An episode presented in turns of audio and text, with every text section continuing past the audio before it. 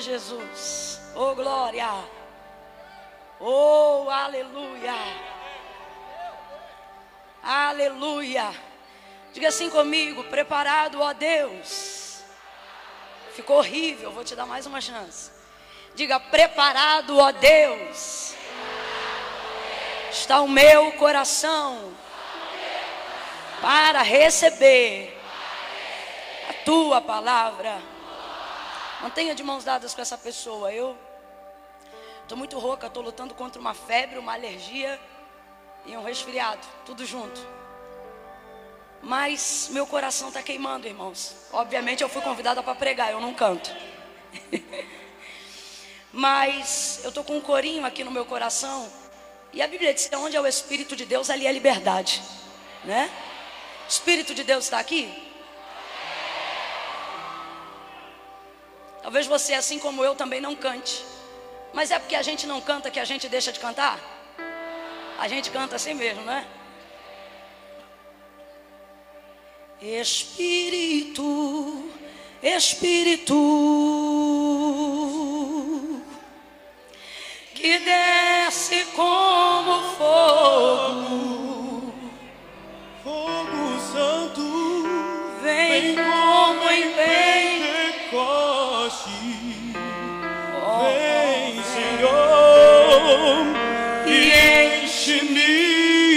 de novo. Diga isso com toda a força do seu coração. Diga Espírito. Espírito, Espírito, Feche os teus olhos. que desce como fogo, fogo santo. Feche os olhos. Fale com Deus. Vem como em Pentecoste. Faça deste hino uma oração. E e enche-me de novo.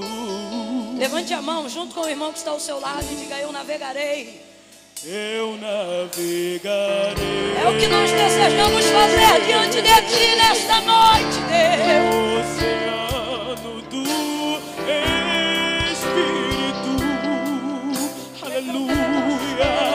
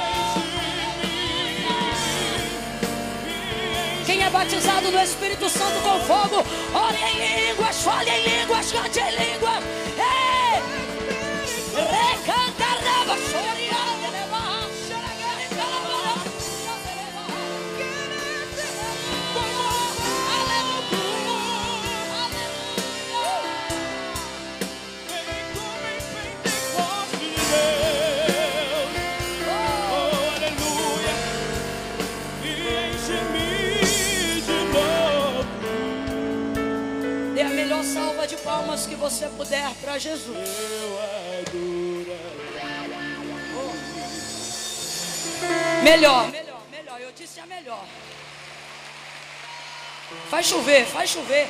Faz chover batendo palma. Chama a atenção do céu aí agora. Aplauda ele. Imagine agora o Rei da Glória diante de você. Imagine agora ele passando aí nesse corredor. Aplauda a sua presença. Aplauda a presença bendita do Espírito Santo de Deus em nosso meio.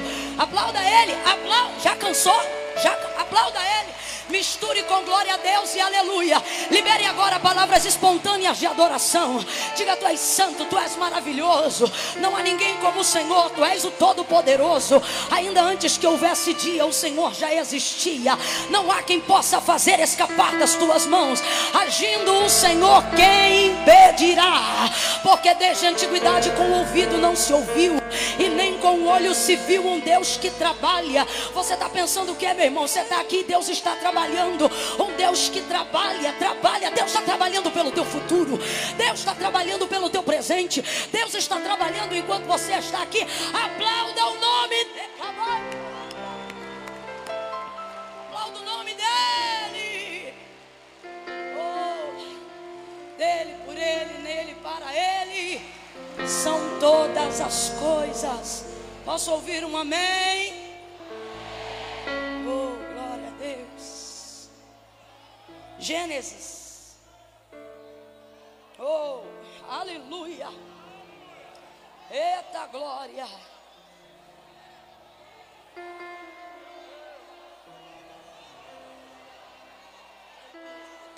Serra bai de reba.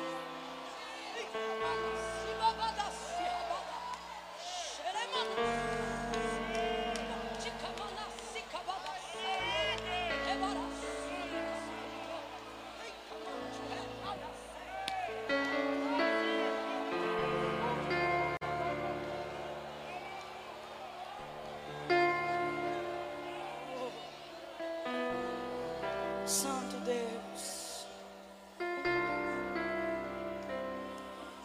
Gênesis, capítulo de número 21. Deus abençoe ao bispo, Abigail, o bispo desse ministério, sua esposa, bispo Anair, não estão aqui nessa noite, mas é impossível não mencioná-los, né? Estamos vivendo debaixo de um legado de uma autoridade espiritual muito grande, que foi construído por esses santos homens e mulheres de Deus. Deus abençoe, pastora Binaí, pastora Meire, é sempre uma honra, viu? Deus abençoe o senhor, sua família, pastora Abigail Filho, pastora Vilma, pastor Samuel, pastora Carol. Oi, irmã Camila, vai falar todo mundo? Eu vou. Romanos capítulo de número 16, antes de Paulo entrar no assunto que ele queria entrar. Ele mencionou mais de 26 nomes em honra a Deus pela vida de cada um, né? Então a gente fala porque Deus se manifesta através da vida de gente para chegar na gente, né? Pastora Vilma, pastor Samuel, pastora Carol, pastor Fábio Lima, amo a sua vida. Deus abençoe pastora Betânia, que sempre me abençoa tanto também. Pastor Caio Fábio e pastora Patrícia. E tanta gente de Deus que está aqui adorando ao Senhor nessa noite. Deus abençoe todos vocês, viu? Quero louvar Deus pela vida desse querido. Eu não sei se ele é, mas eu chamo de evangelista Guilherme, né? É, glória a Deus. Uma bênção, como é bom saber que nós estamos alinhados, vivendo debaixo do mesmo tempo. Isso faz com que a gente se sinta honrado, não é verdade? Eu imagino vocês, como goianos que são, saber que Deus pegou a ponta de uma flecha e plantou bem aqui através da vida desse homem de Deus, né? Eu quero aproveitar essa oportunidade, ainda antes da leitura do texto sagrado, para que depois da leitura não haja necessidade de acrescentarmos mais nada, fazer só duas coisinhas. Primeiro, dizer que eu trouxe alguns materiais você desejando adquirir no final do culto, eles vão estar disponíveis lá fora, tá bom? Eu trouxe hoje aqui uma bata de tule do leão, toda cravejada no dourado, para a galera que gosta. A parte de trás dela tem uma linha que faz um efeito tule bailarina. Mas Camila, por que você está puxando sardinha para essa camisa? Porque esse efeito bailarina só está atrás, então ela chapa a barriga e afina a cintura. E afinar a cintura é de Deus, aleluia. Tem aqui o outro, vestido fé, bem bacana, ó, todo na flocagem, muito legal. Colocou um tênis, uma rasteirinha, já está pronto. Tem a camisa do leão, malha estonada, e no black total. Ela é long, né? Leão bem feroz, com a boca bem aberta. Tá vendo aí? Eu disse que o leão é bem feroz. Vamos lá, o leão é bem? O leão é bem? Então, para quem que é, irmã Camila? Isso é para macho alfa, menino. Para brabo. Ai, irmã Camila, meu namorado tá tão devagarinho. Joga essa camisa em cima dele. E bota esse menino para aprender a rugir. É a mesma estampa na malha estonada. Se você desejar adquirir, vai ser extraordinário, porque nós temos um alvo missionário através desse material e é o que a gente faz quando você adquire. Obrigado, Caio. Eu disse que eram duas coisas. Segunda coisa é a gente ler a palavra. Dizer que no dia 3 de agosto, dia 3 de agosto cai num sábado? Dia 3 de agosto cai num sábado. É, há dois anos, há dois anos, eu venho orando pelo Brasil a nível nação. E venho pedindo ao Senhor para que, a despeito de que ficássemos conhecidos entre os estádios, como país do futebol, que o Senhor pudesse nos fazer viver a virtude que eu não vivi porque era muito pequena, mas eu vi se manifestar na década de 70 e 80, quando cruzadas de milagres e manifestações, comoções inteiras de oração aconteciam e ocupavam estádios inteiros. E depois de fazer um estudo, eu comecei a orar ao Senhor de maneira diretiva em cima disso. E eu pedi, Senhor, levanta o nosso povo, para que nós possamos ocupar isso, para orar, para reunir eventos que não, não, não trazem a placa da sua igreja, mas trazem a intenção do propósito da igreja universal de Cristo sobre a face da terra. Então eu disse, Senhor, conclama o teu povo, comece a fazer isso, e me alinhe nesse tempo para isso. E eu tenho visto algumas coisas acontecerem. Eu queria compartilhar isso, ninguém me pediu, ninguém falou nada. Eu estou fazendo isso imbuída da autoridade do Espírito de Deus, porque me sinto alinhada com este tempo. E se o Senhor tem nos dado uma voz nesse tempo, a gente tem que usar para aquilo que é útil. Só aqui na região, eu tenho visto Deus fazer moveres espetaculares em estádios, em movimento de oração, no Brasil e no mundo, e por bondade e misericórdia do Eterno, eu tenho tido a oportunidade de participar de alguns. Porque Deus sabe como meu coração se alinhou pedindo isso a Deus já há dois anos. Só aqui na região de vocês, pelo menos esse ano, que eu saiba, acredito que muitos outros ainda surgirão, terão pelo menos aí dois eventos, dois conclaves de oração, dois dias de busca e de muito clamor. O primeiro deles, e esse me agrada muito, dia 3 de agosto. Que dia que eu disse? 3 de agosto cai num sábado. Irmã Camila, que horas? Me lembrei do movimento do Puyush na Coreia. É basicamente esse horário que eles se retiravam para orar. Vai ser de 6 da manhã às sete e meia, mais ou menos dentro desse horário.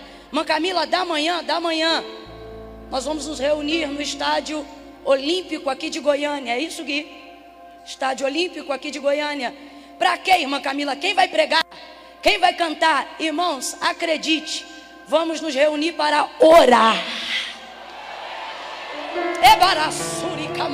Eu acho que Deus está respondendo a oração de mais alguém aí hoje, né? Como o Guilherme falou que não precisa falar inglês bonito para Deus poder usar, eu não sei, mas eu acho que se, com, se fala pray,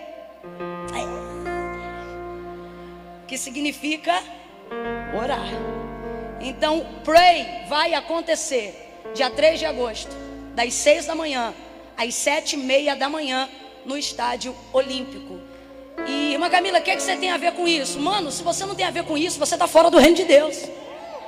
Eu não moro aqui, eu não pertenço à, à instituição eclesiástica de vocês, mas eu estou no reino de Deus. E você não sabe, eu estou tentando dar um nó na minha agenda e, não vou pregar, não vou cantar, não vai ter nada disso não. Para eu poder dar um jeito de estar aqui. Por quê? Porque eu pedi Deus para alinhar e eu quero orar. E algo acontece quando o povo de Deus se reúne em massa para poder clamar. Então isso vai acontecer dia 3 de agosto, de 6 às 7 e meia da manhã. Quem me ouviu, diga amém.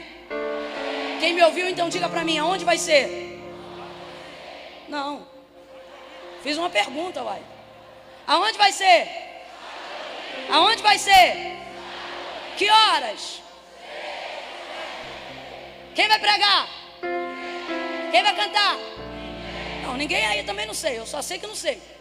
Agora, nós vamos nos reunir para. Olha para quem está ao teu lado, irmão. Você está doido. Se morando aqui, você não for. Olha para ele e diz: Eu sou doido, mas não sou maluco, rapaz. Eu vou estar tá lá. Me parece que também tem um outro conclave. Vai acontecer no Serra Dourada. É isso? Sabe dizer o dia, pastor? dia 17 de agosto. Irmão, estou tão feliz, porque eu pedi dois anos isso ao Senhor. E agosto é o mesmo meu aniversário. No dia 3 vai ter oração. No dia 17 vai estar todo mundo no Serra Dourada para dizer que Jesus é bom. Então você tem que se movimentar, tem que compartilhar com a galera. Não pode fingir costume e nem ter partidarismo, porque reino de Deus não é império nem provinciano, ele é universal. Deixa eu falar um negócio aqui pessoal, e como aqui eu me sinto liberdade, eu sinto liberdade porque estou em casa, como assim dizem bem os meus pastores, porque aqui em Goiânia eles são os meus pastores. Eu quero te dizer uma coisa: deixe as placas de igreja onde elas devem ficar, do lado de fora da casa de Deus. Se reúna com a gente esses dias para adorar e buscar ao Senhor. Quem entendeu, diga amém. Gênesis capítulo 21. Oh, glória a Deus.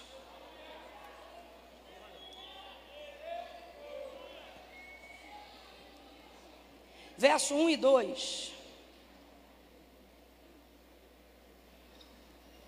Gênesis 21, verso 1 e 2. Quem achou, diga amém. Diz assim o texto. O Senhor visitou a Sara. O Senhor visitou a Sara como tinha dito, e lhe fez como havia prometido. O Senhor visitou a Sara como tinha dito, e lhe fez como havia prometido. Visitou a Sara como tinha dito, e fez como havia prometido. E Sara concebeu e deu a Abraão um filho na sua velhice, ao tempo determinado de que Deus lhe falara. O Senhor visitou a Sara como tinha dito e lhe fez como havia prometido. E Sara concebeu e deu a Abraão um filho na sua velhice, ao tempo determinado de que Deus lhe falara. E você diz amém. amém. No 3, antes de sentar, você vai virar para quem está do seu lado vai liberar uma palavra profética que determina o rumo daquilo que Deus nos confiou para essa noite. Quando eu disser três, você vai olhar para a pessoa que está ao seu lado e vai dizer para ela desse jeito: vai ser como Deus disse. Você viu que eu não contei até três ainda, né? Ah, no três você vai poder falar. Ainda pode beber água no incendiados ou fica aquele silêncio insuportável? Mas é só um gole ou ainda tem liberdade?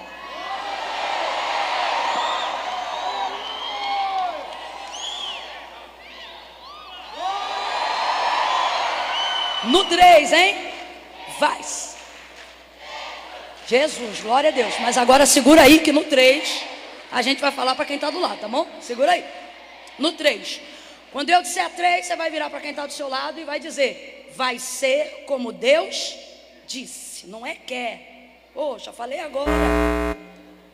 Vai ser como Deus disse. É um, é dois, é três. Libera, vai. Fala para o outro vizinho, fala para o outro. Quem acredita nisso, senta dando glória a Deus. Oh, aleluia. Glória a Deus.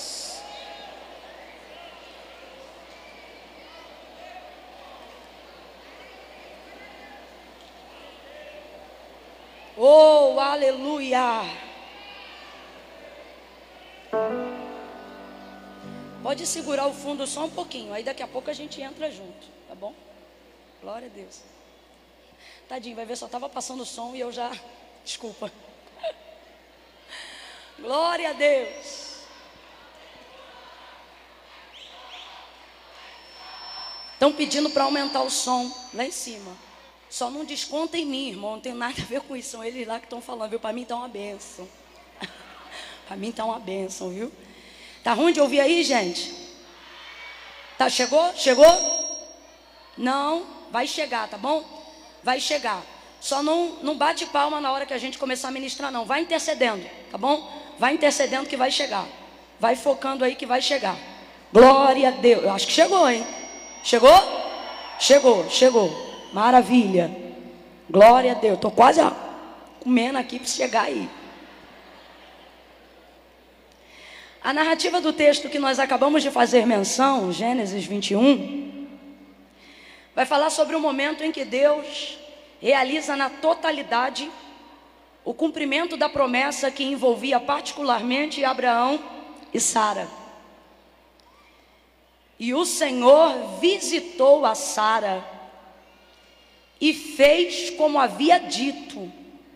Não fez como eles pensaram que ia fazer, não fez como eles esperavam que fosse feito, fez como disse que ia fazer.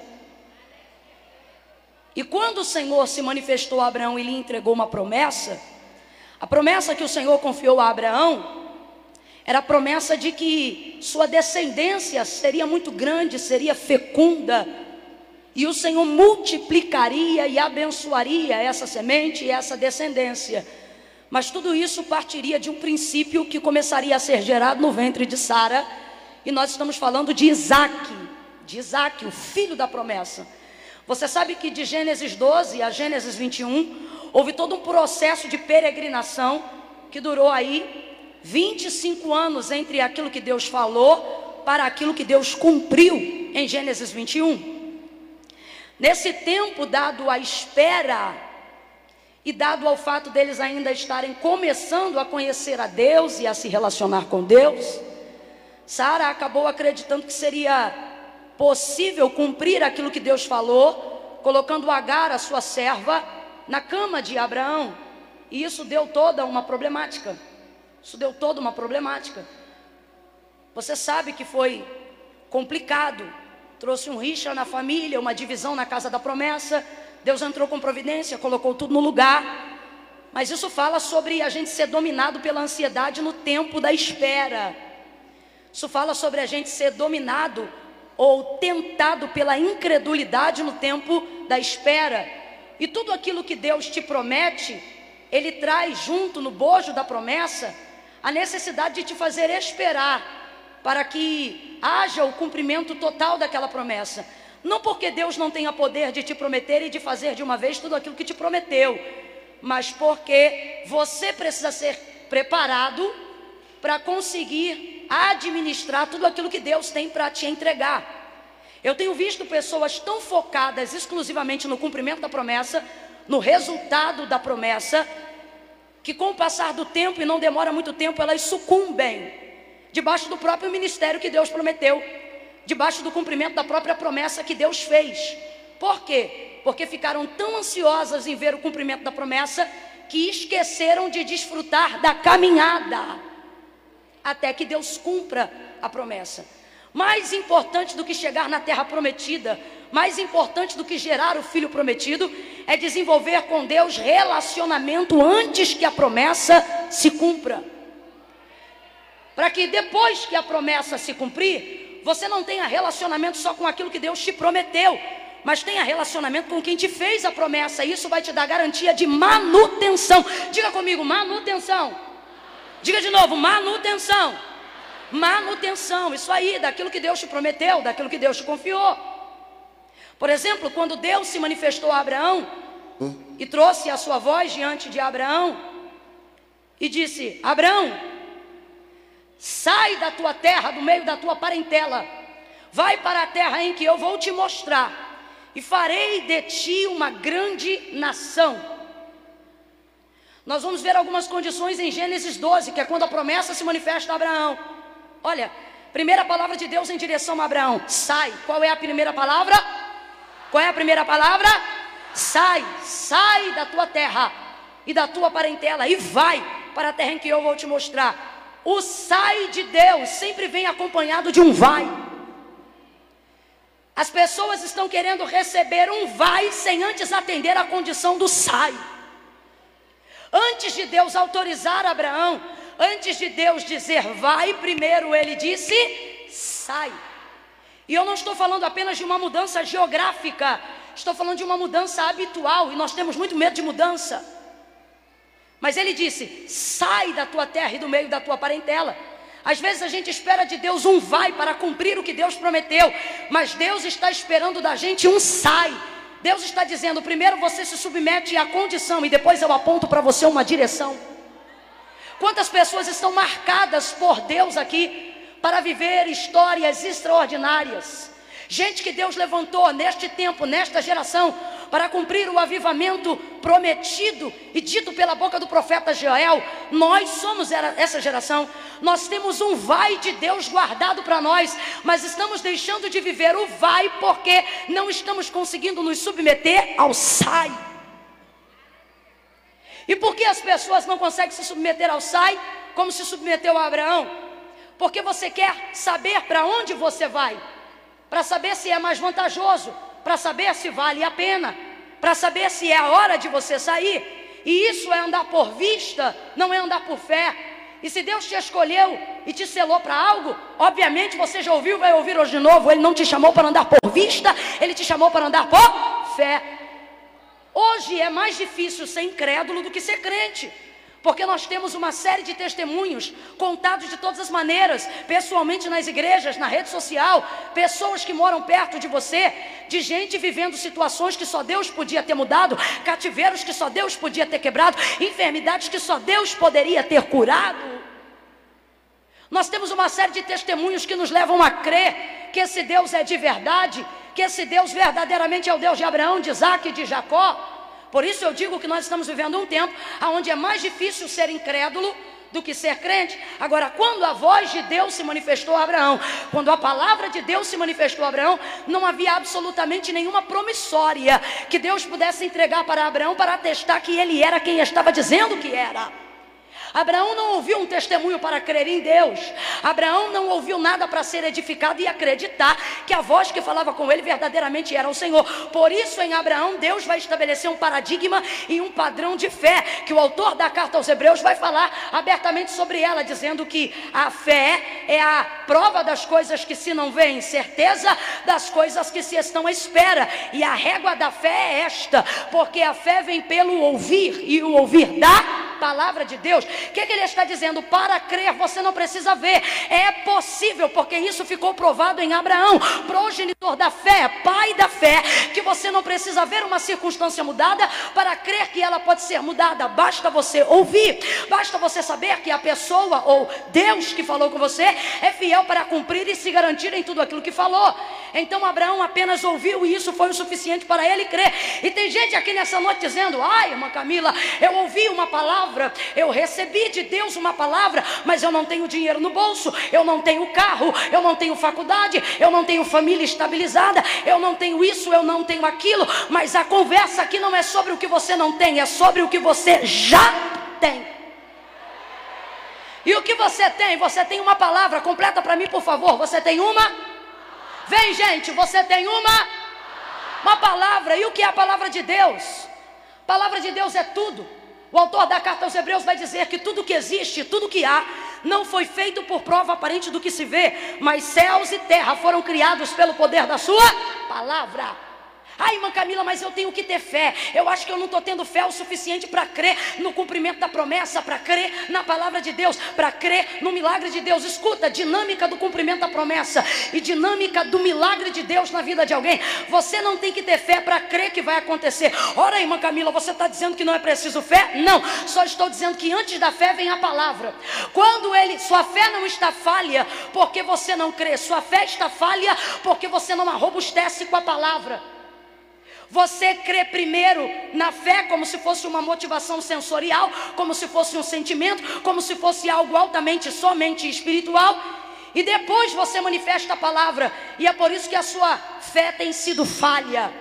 Por quê? Porque você tem usado a fé como um canal condutor que dá para Deus poder de fazer. Deus nunca precisou da minha fé para poder fazer nada. Quando ele disse haja luz, quem foi que disse eu creio? Quando ele disse haja luz, quem foi que disse eu concordo? Quando ele disse haja luz, quem foi que disse amém? Absolutamente ninguém. Quem creu no início? Então vamos para o fim. Quem crê no final acerca da palavra e da promessa do juízo? Quem não crê, verá. Quem crê, verá. Quem espera o verá, quem não espera também verá. Quem acredita verá, quem não acredita também o verá. O que, que é isso? Palavra de Deus liberada acerca do juízo, desde Gênesis até Apocalipse, tudo que Deus falou vai acontecer. Se você crê, vai acontecer. Se você não crê, vai acontecer. Porque são promessas que não estão condicionadas ao sentimento e à fé de ninguém. Agora, no intervalo entre Gênesis e Apocalipse, nós vamos ver uma série de promessas e uma série de milagres deliberadas ao homem. Então, se Deus é fiel para cumprir aquilo que Ele falou, por que, que eu não estou vendo o cumprimento daquilo que Deus ainda falou?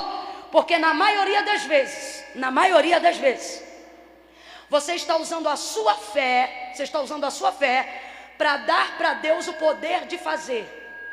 Ah, se você crê, Deus pode. Não, não. Se eu não creio, Deus também pode. Então, como é que eu faço?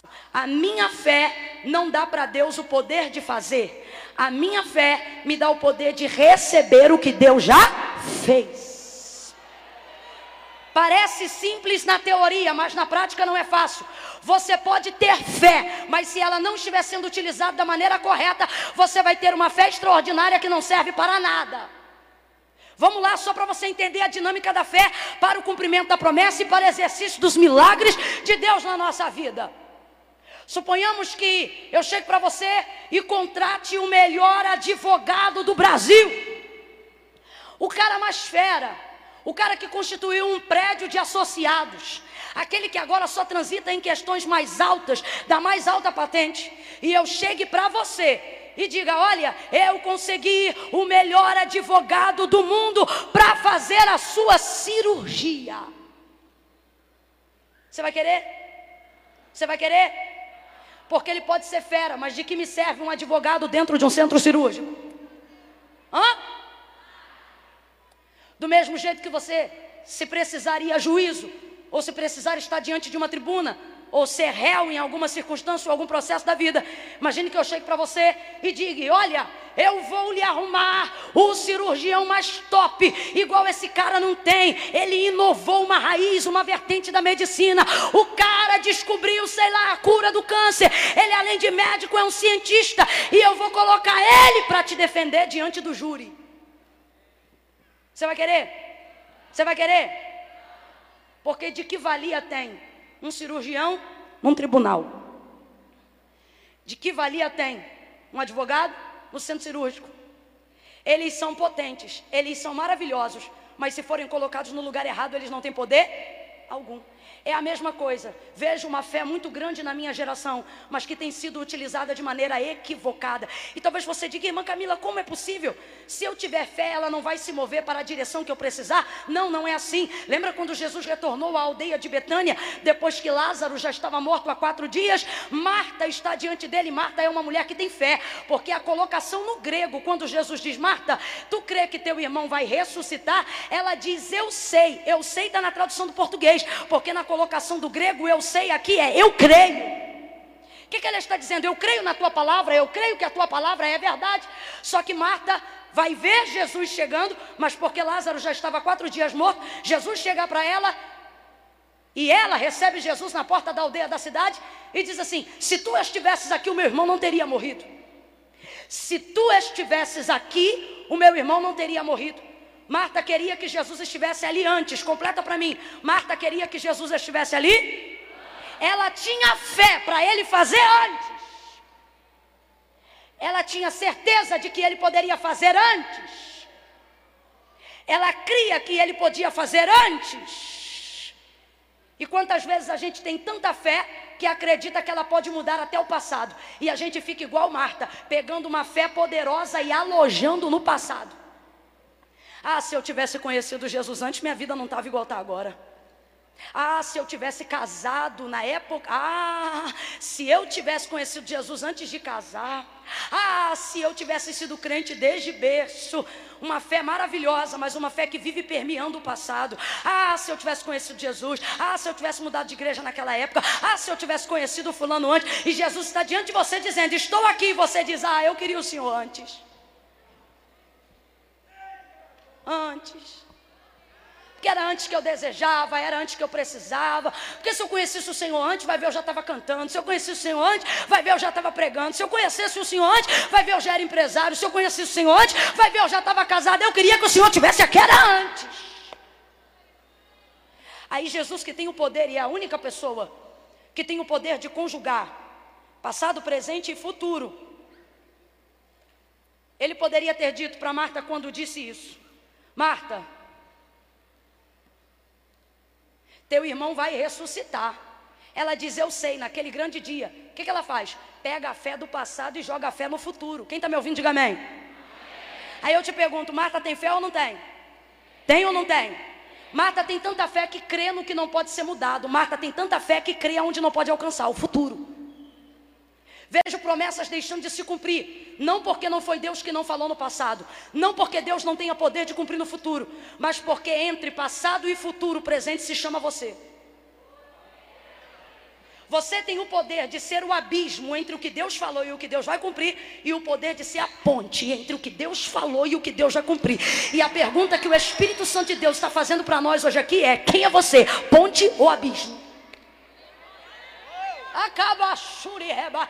Você está entendendo? Se eu pedisse para você aqui agora e dissesse assim: diga-me aí uma promessa que Deus te fez. Diga-me aí uma promessa que Deus te fez. Obrigatoriamente você teria que acessar uma memória do seu passado, sim ou não?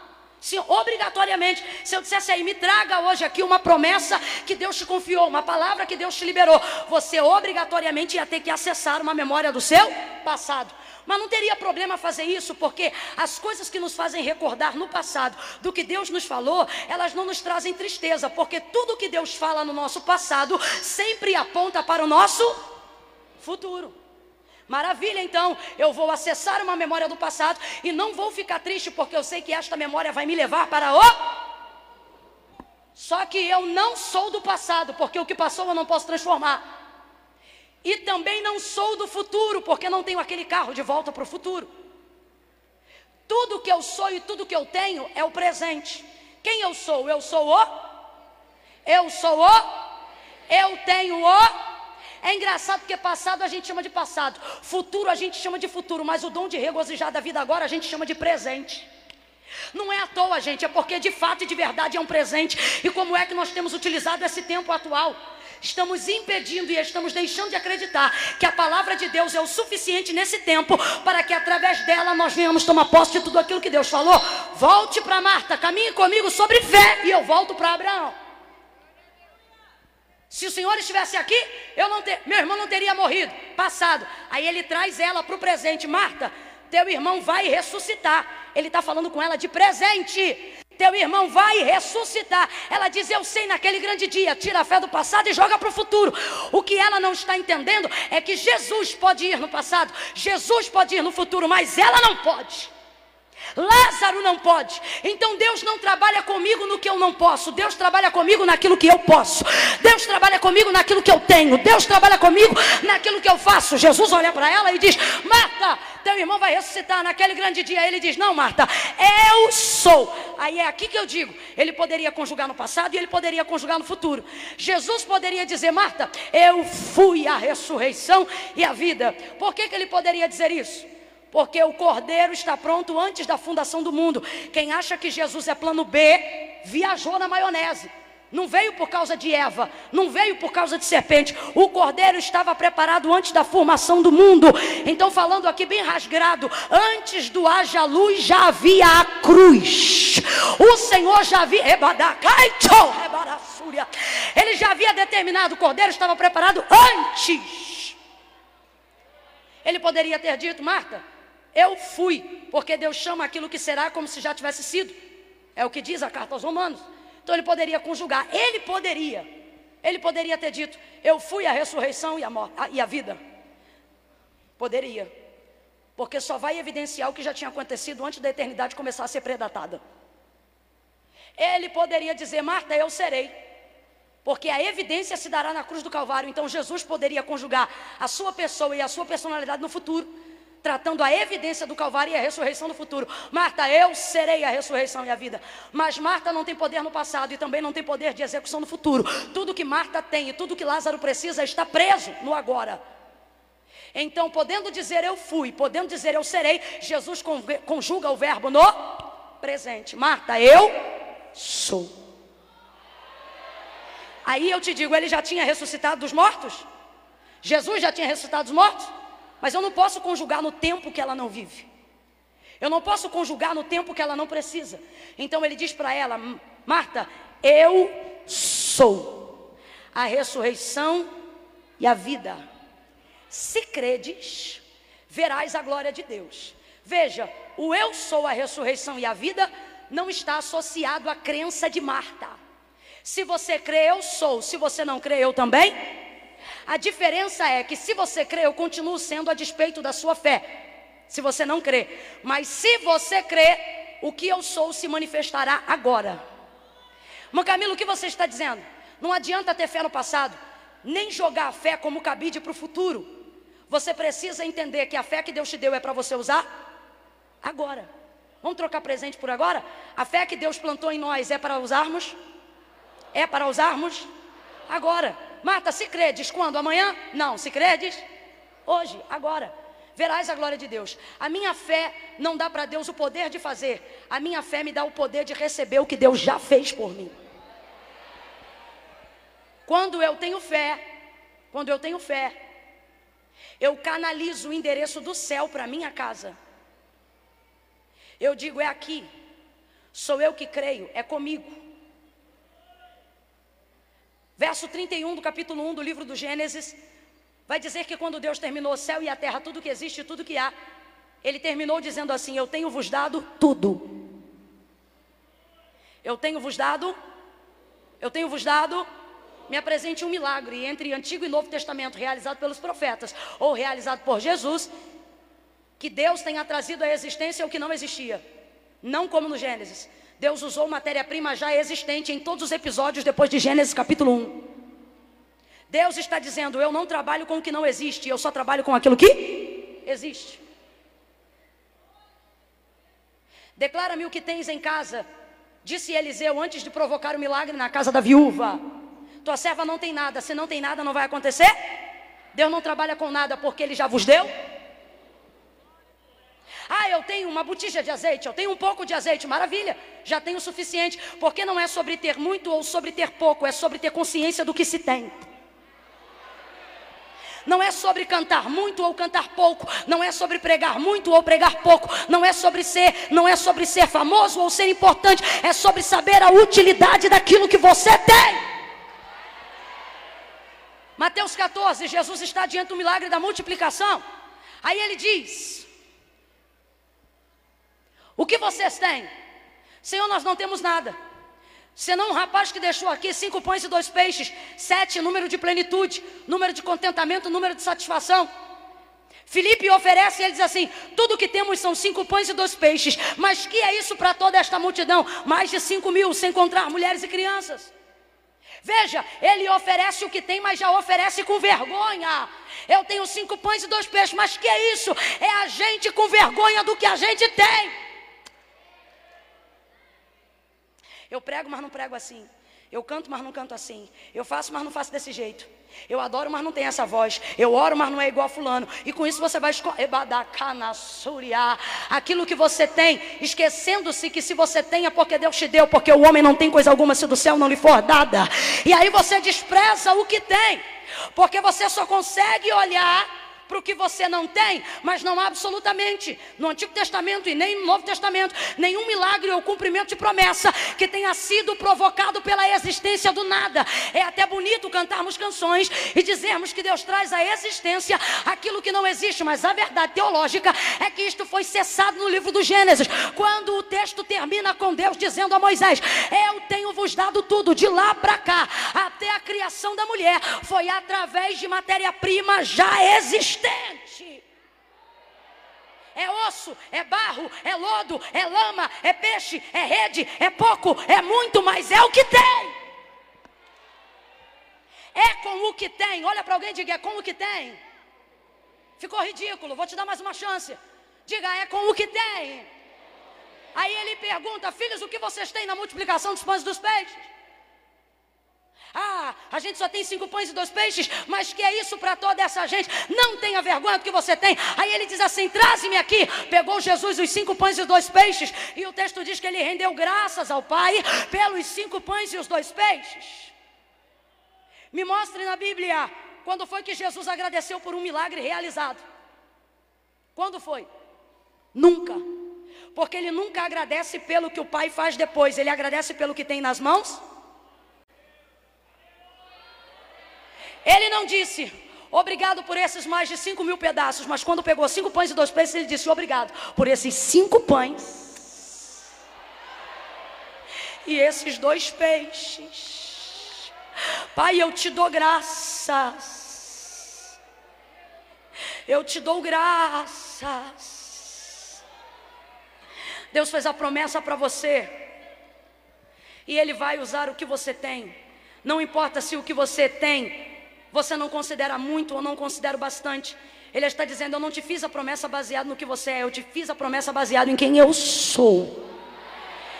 E em como eu tenho o poder de me manifestar em cima do que você tem. Em cima do que você tem. O que você tem diante de Deus para esse ano? Quais são os projetos do seu coração para antes de dezembro de 2019? Talvez você diga, é pouco, é pequeno, e o Senhor está dizendo, eu não quero saber de quantidade, eu quero saber o quão disposto você está a oferecer.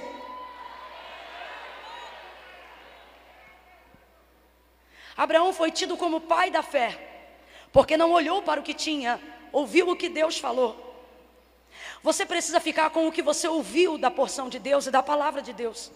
Quando Deus te chamou, o que foi que Ele te disse? Quando você está num culto como esse, ouve louvores que adoram a Deus e uma palavra como essa, o que resgata na tua memória acerca do que Deus falou?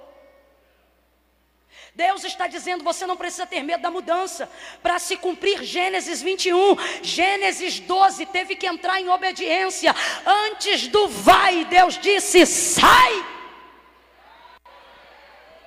E a gente tem medo de mudança, tem medo de trocar de casa, tem medo de trocar de carro, tem dificuldade de trocar de escola, tem medo de trocar de amigo, tem medo de uma série de coisas. Só que Deus está dizendo: sai. Deus está falando comigo e eu vou dizer conforme o Senhor tem me dado ordem.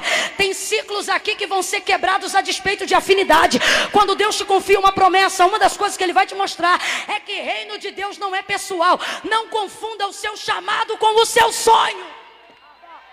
शेबरा सूरी कमाई जो है Há um pequeno equívoco na minha geração e falo em meu nome, porque vejo outro eu escorregava nele. A gente acha que quem tem promessa automaticamente vive em função de um sonho, quando quem tem uma promessa vive em função de cumprir um propósito. É bem verdade que antes da promessa se cumprir, Deus realiza uma série de coisas que está no nosso coração, mas a gente não pode permitir que o chamado, que a promessa se torne um sonho. Por quê? Porque eu sonho coisas e os projetos que Deus tem para mim não dizem respeito respeito ao meu nome, não dizem respeito a quem eu sou, dizem respeito a quem Ele é, dizem respeito ao seu reino, dizem respeito à humanidade, dizem respeito ao coletivo e não ao individual. É claro que você, quando se encontra dentro da chamada, dentro da promessa, você percebe que tudo aquilo que você achava que era grande não se compara ao tamanho da utilidade que Deus te confiou no reino dele e você começa a viver aquilo ali, os planos de Deus para a sua vida, e percebe que eles são mais altos que os seus. Agora, para que isso aconteça, Deus te trouxe hoje aqui para te dar uma ordem diretiva, e Ele está dizendo: antes do vai, você tem que se submeter à condição do sai.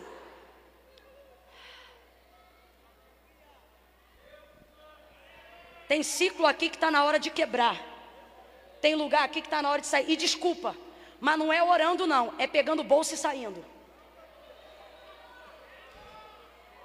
Não é pedindo para Deus sinal, Senhor, se não for da tua vontade de eu ir na casa do fulano, me dá um sinal. Tem que chover hoje, faça chuva, faça sol. Se o caminho de Deus mudou a direção da casa do fulano, não precisa nem chover e nem fazer sol. Eu não vou lá. Não existe promessas que vivam a manutenção de Deus que não estejam respaldadas por uma renúncia. Por que, que tem gente que acha que tem gente na história da nossa vida que caiu de paraquedas na projeção espiritual ou ministerial que Deus tem dado? Porque a gente despreza a história que a gente não conhece. Só que alguém está aqui hoje, alguém estará em algum lugar de glória amanhã, não pelo que vai fazer amanhã, mas pelo que fez quando ninguém estava vendo. Deus te trouxe hoje aqui para te dizer: antes de eu te dar o vai, você precisa se submeter à condição da renúncia. Está na hora de sair dessas amizades que não glorificam a Deus. E não é para dizer, Deus, eu quero a tua confirmação. Não é conformação, não. É bloquear, é tirar do WhatsApp, beijo, tchau e não me liga. Eu não.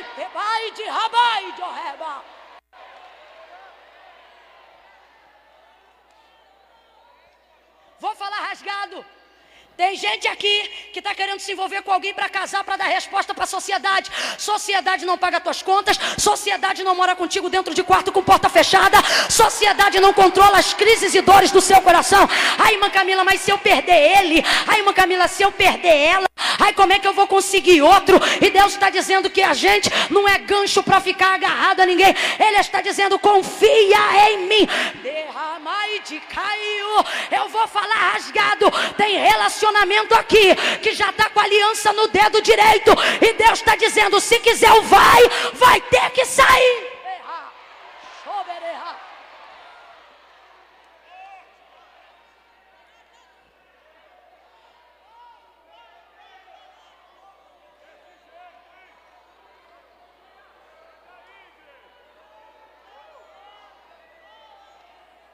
Pega na mão de alguém que está ficando meio baqueado.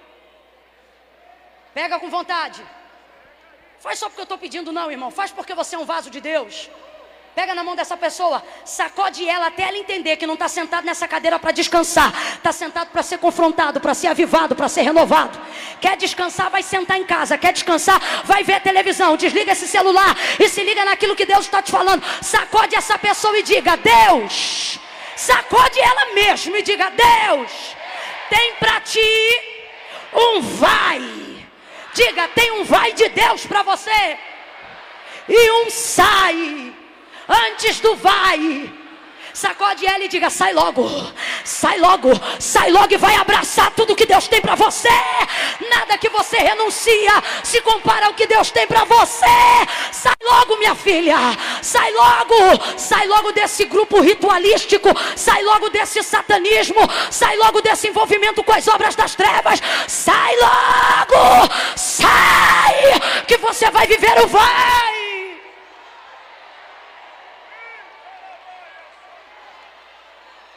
Agora se liga nisso aqui.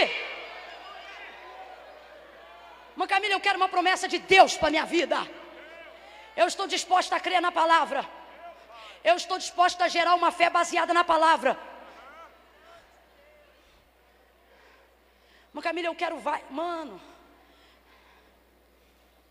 Tem gente que a gente conhece, irmão, que não tem explicação para a pessoa ter tantos anos de ministério, tanto fruto, tanta vida. É Deus que bota a mão na cabeça do sujeito e diz: vai. É profícuo, é abundante, é crescente. É como a vereda do justo, vai brilhando cada dia mais. Tem coisa que me irrita em colocação ministerial. Às vezes Deus está te usando e naquele tempo há uma projeção em cima do que Deus te confiou, em cima do que Deus falou. Aí de vez em quando vem um inimigo e bate a mão no teu ombrinho e diz assim: aproveita esse momento. Que momento, rapaz? Você acha que eu larguei o que eu larguei para viver o momento? Tu não sabe de onde eu saí. Não fala comigo de momento, não.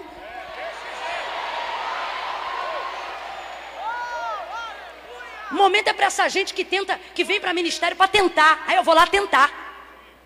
Vou lá tentar porque eu não consegui emprego. Isso aqui não é cabide para desempregado, não. Vez ou outra alguém pergunta assim, Mãe Camila, como é que eu faço para ser chamado? O nome já diz, irmão. Você não faz, é ele que chama. É melhor você ser o melhor advogado do Brasil e Deus te usar no ofício da advocacia do que você tentar fingir ser um profeta quando Deus não te chamou. Você está entendendo o que, é que Deus está falando? Eu não estou discriminando categoria nenhuma, só que eu estou dizendo que a funcionalidade em ser famoso não está em ser conhecido, está em ser útil. Deus te trouxe aqui para te dizer: você não pode se preocupar em ser famosinho, você tem que se preocupar em ser útil, em ser funcional, e assim você será importante. Agora não pense que você vai conseguir fazer isso de maneira gratuita. Isso aqui não é para quem quer tentar. E eu não estou falando só de chamado de ministério, não, estou falando de vida com Deus. Vi há um tempo atrás um comentário numa rede social e alguém falando sobre um testemunho, e embaixo alguém comentou: Estive sete anos nisso, nisso é evangelho, nisso é igreja. Aí colocou assim: Estive sete anos nisso e nunca vi nada. Miserável, ainda bem que não viu nada, porque não era digno de nada não conseguiu compreender a graça. O que, que ele está querendo dizer? Fui lá para receber, fui lá para tentar, fui lá para ver se a porta abria. Quer ver se a porta abre? Acorda três horas da manhã, vai distribuir currículo antes das seis. Quer ver se a porta abre? Vai capinar um quintal, vai trabalhar. Deus está te chamando para te confiar uma promessa. Deus não quer apenas o resultado, Deus quer desenvolver com você um relacionamento.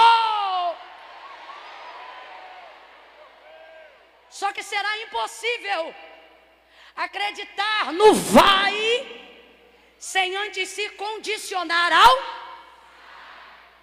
Não sou eu que vou dizer, é o Espírito Santo que convence o homem do pecado, da justiça e do juízo, que está aqui dizendo para você sobre grupos, sobre pessoas e até lugares, que ele está dizendo: Eu já te mandei sair de lá.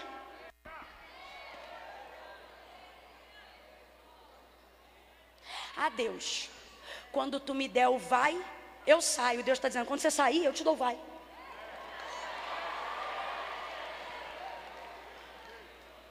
Não confunda a hierarquia. Deus é tão bom que até o filho ele deu, mas a glória ele não divide com ninguém. Sai. Logo em seguida, direção, vai. Vai para a terra em que eu vou te mostrar. Já que você saiu, toma o vai. Abraão, sai e vai para a terra em que eu vou te mostrar. Deus disse qual era a terra? Deus disse aonde era a terra? Deu o GPS da localização da terra? Sabe por quê? Deus não está chamando Abraão para ver Canaã, Deus está chamando Abraão para andar com ele.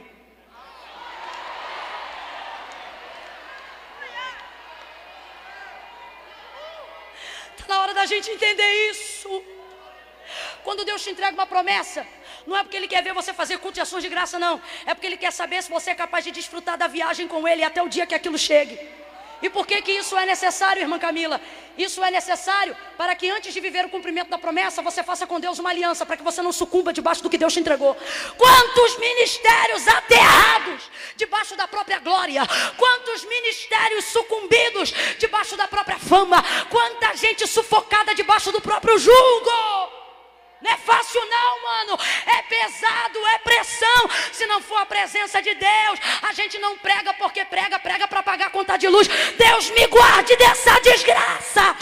Eu não quero viver o cumprimento de uma promessa sem antes fazer com Deus uma aliança. Se Deus diz é Canaã, traça o mapa, faz a rota e ele chega. Mas não, Abraão, você vai ser peregrino. Por quê? Precisa desenvolver relacionamento comigo. E por quê? Porque a promessa que eu te confiei é tão grande que não cabe na tua casa. Se você for sustentar sozinho, vai cair em cima de você. Você não fica pensando que porque tem presença de Deus, irmão, só vai dar certo. Você tem que saber andar com Deus. Você não pode tratar Deus como um objeto, não pode tratar Deus como uma palavra, um jargão. Por costume de que a arca da aliança trazia vitória a Israel, Ofni e Finéias, filhos do sacerdote Eli naqueles dias, no tempo que Deus levantou a Samuel, levantaram e estavam em batalha, mas a casa estava perdida.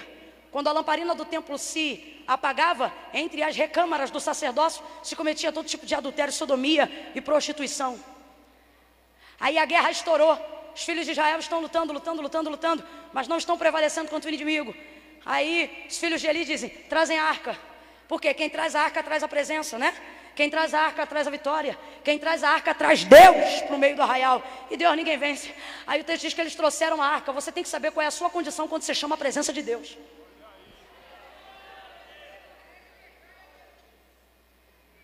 Porque naquele dia a arca não deu vitória a Israel. Mas lhes fez refém. Porque eu não uso Deus, é Deus que me usa. Não é Ele que se condiciona ao meu formato, sou eu que desejo entender qual é o formato que Ele quer que eu me condicione. Deus vai dar uma direção completa para mim, Deus vai dar uma. Meu irmão, quem tem promessa tem direção, tem um foco. Um dia você quer cantar, outro dia você quer pregar. Um dia você quer essa igreja, outro dia você quer outra. Tem que ter direção, irmão. A palavra de Deus é o suficiente para que nós tenhamos direção. Vai, entregou para ele o vai. Só que veja, Deus diz assim em Gênesis 12: Sai da tua terra, da tua parentela, da casa de teu pai, vai para a terra em que eu vou te mostrar. Farei de ti uma grande nação. Te abençoarei, engrandecerei o teu nome, tu serás uma bênção.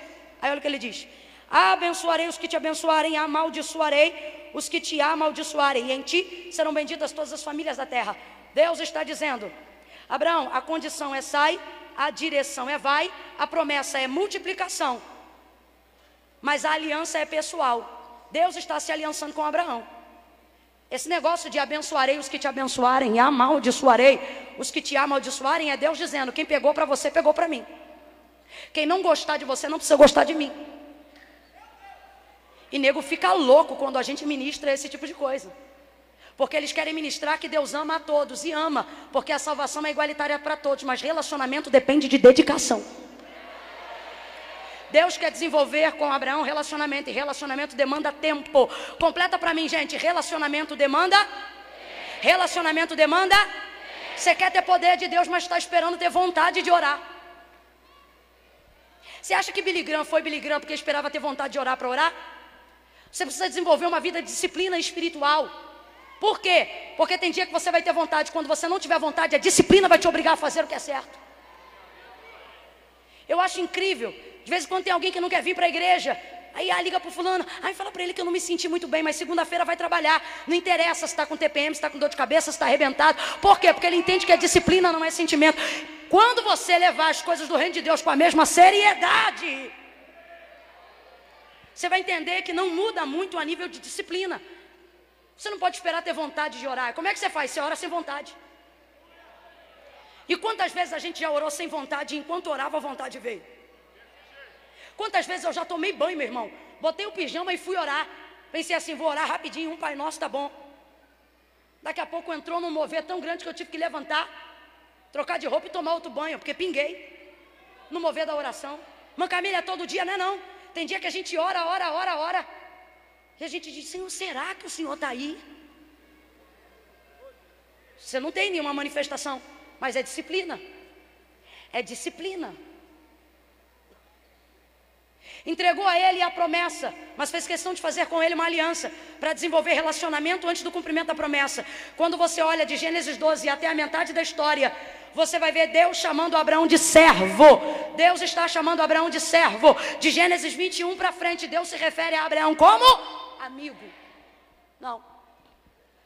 No início ele diz Abraão, meu servo. No final ele diz Abraão, meu Aí você diz, irmã Camila, mas ser servo já não é bom? É bom, mas ser amigo? No ministério, na vida com Deus, a gente não trabalha, a gente não vive, a gente não ora, a gente não busca Deus e a presença de Deus só para ser servo. Servo é a condição de quem acabou de chegar. Três anos e meio, Jesus investindo no ministério dos doze. Jesus se ira com eles em alguns momentos. Geração incrédula, vocês não aguentam nada. Leva eles para orar, daqui a pouco está dormindo, acorda eles três vezes. Os cabras estão devagar. Dentro do barco ele diz: Até quando vocês me terão com vocês? Jesus está um pouco indignado, mas continua investindo, continua ministrando, continua abençoando e divide com eles o reino. E diz: Vós sois os que tendes permanecido comigo nas minhas tribulações. Como o Pai me deu um reino, eu estou entregando a vós. Tinha gente melhor do que o bipolar do João? Tinha. Gente melhor do que o sanguíneo do Pedro? Tinha. Mas as pessoas que estavam desenvolvendo relacionamento com Jesus era o João que foi com ele até o Calvário. Era o Pedro que negou. Mas no dia que morreu, pediu para virar a cruz de cabeça para baixo. Porque não se achou digno de morrer a morte do seu Senhor. Mas Camila, o que, que você está dizendo? São pessoas imperfeitas, são pessoas falhas, mas que decidiram desenvolver com Deus relacionamento. Aí você vê no início. Para tu ver que loucura. O reino puro, o reino santo, a manifestação do poder de Deus. Jesus acabou de celebrar a última ceia. O texto diz que quando a ceia acaba, o pau quebra. Rapaz, ceia é o culto mais solene da igreja, sim ou não? Em memória de mim. Quem é que tem uma roupa mais bonita para ir na ceia? Não tem, não? Nem parece a Assembleia de Deus, então. Eu sou de uma época, meu irmão, que você tinha aquela roupa direto. Mas quando era dia de ceia, você ia para a mesma igreja, para o mesmo culto. Mas alguém dizia, você está bonito, vai para onde? Vou para a igreja, mas por que está arrumado assim? Ora, é ceia. Era assim. Uma ceia, solene, memória de mim. Agora tu imagine, se uma ceia ministrada por homem já é extraordinária, imagine uma ceia onde o homenageado está presente. Imagine uma ceia onde ele é o pão, ele parte o pão e ele diz: Quem come desse pão tem parte no meu corpo. Ele pega o vinho, ele celebra a nova aliança através do cálice. Aí ele, daqui a menos de meia hora, ele vai ser arrebentado para ser levado ao Calvário. Mas o texto diz que ao findar daquele momento, Jesus cantou um hino. Imagine um culto onde ele é o pastor, onde ele é o sumo sacerdote, onde ele é o ministro de louvor. Se por muito menos, quando Deus se manifesta na vida dos homens, tem gente que já cai arrebatada de um lado para o outro. Imagine um culto onde Jesus ceia, onde Jesus parte o pão. E talvez você diga, Mancamile, o que, que tem ele partir o pão? Ah, pergunta para os discípulos no caminho de Emaús, que diz que quando ele partiu o pão, percebeu, era ele, o nosso coração queimava enquanto ele falava. Aí termina a ceia, Jesus canta. Ai, Jesus, imagina um culto onde Jesus canta. Imagina a divulgação desse culto, irmã Tereza. E aí, aonde é o culto hoje? Lá na casa. E é o que? É ceia? É ceia. Quem vai pregar? Jesus. Beleza, e quem vai cantar? Rapaz, ele vai ministrar o louvor hoje também. Quem perde esse culto, gente? Aí você diz tudo extraordinário, mas os cabras eram tão ruins assim como a gente, que o texto diz que quando acaba a ceia, Jesus canta forte discussão. Sabe o que é isso? Veia do pescoço levantou, cara ficou vermelha, teve grito, debate, bate boca. Agora você vai ficar chocado com a discussão. Sabe qual era a discussão? Quem seria o maior no meio deles? Sabe por que a discussão? Porque Jesus usou a oportunidade de ceia para dizer que ia ser entregue. Então, de vez chorar a entrega de Jesus, vamos discutir quem vai ocupar logo o seu lugar. Eu tenho medo de gente que pensa logo na substituição da cadeira sem antes chorar a cadeira vazia. Toda cadeira vazia merece ser chorada antes de ser reposta. É por isso que o pau canta. É por isso que tem culto que fica pior do que briga de camelô. Porque de vez chorar a ausência de quem vai se ausentar, a gente quer logo recuperar para saber quem vai sentar. Aí Jesus acaba com a discussão e diz: Vocês querem saber quem é o maior? Estando entre vós, quem foi o maior? Eu? Sim, o Senhor. E estando entre vós, eu sentei ou vos servi enquanto vocês estavam sentados? O Senhor serviu. Então, maravilha. Quer ser o maior? Levanta da cadeira e começa a servir ao menor.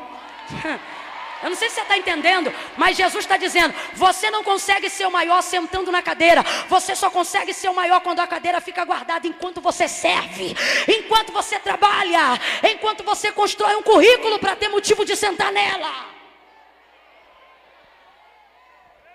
Acabou com a discussão. Acabou com a discussão. Aí sabe o que eu vejo?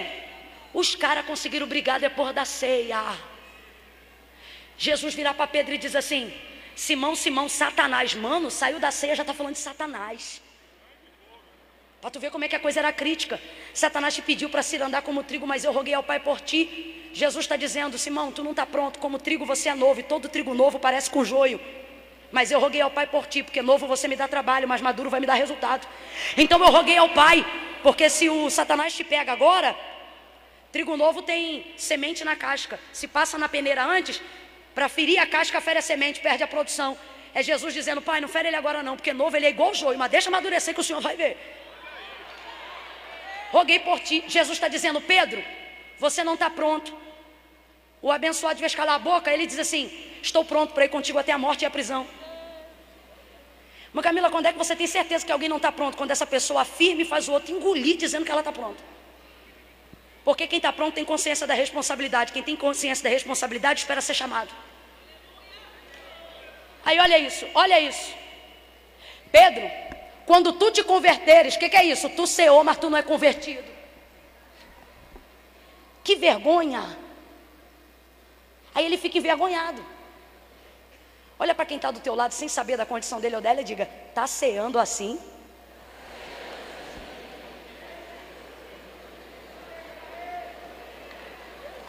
O nosso autoexame é falho. E como o exame é autopessoal, ele diz: quando tu te converteres, mas tem uma esperança, tu não é convertido, mas vai ficar. E quando tu ficar, tu vai ficar tão bom que tu vai converter mais gente do que eu te converti. Jesus podia ter entregado esse ministério e esse reino para qualquer outro que fosse melhor. Acredito que tinha gente melhor do que eles, mas me parece que Jesus escolheu os piores, porque é próprio do reino de Deus escolher os que não são.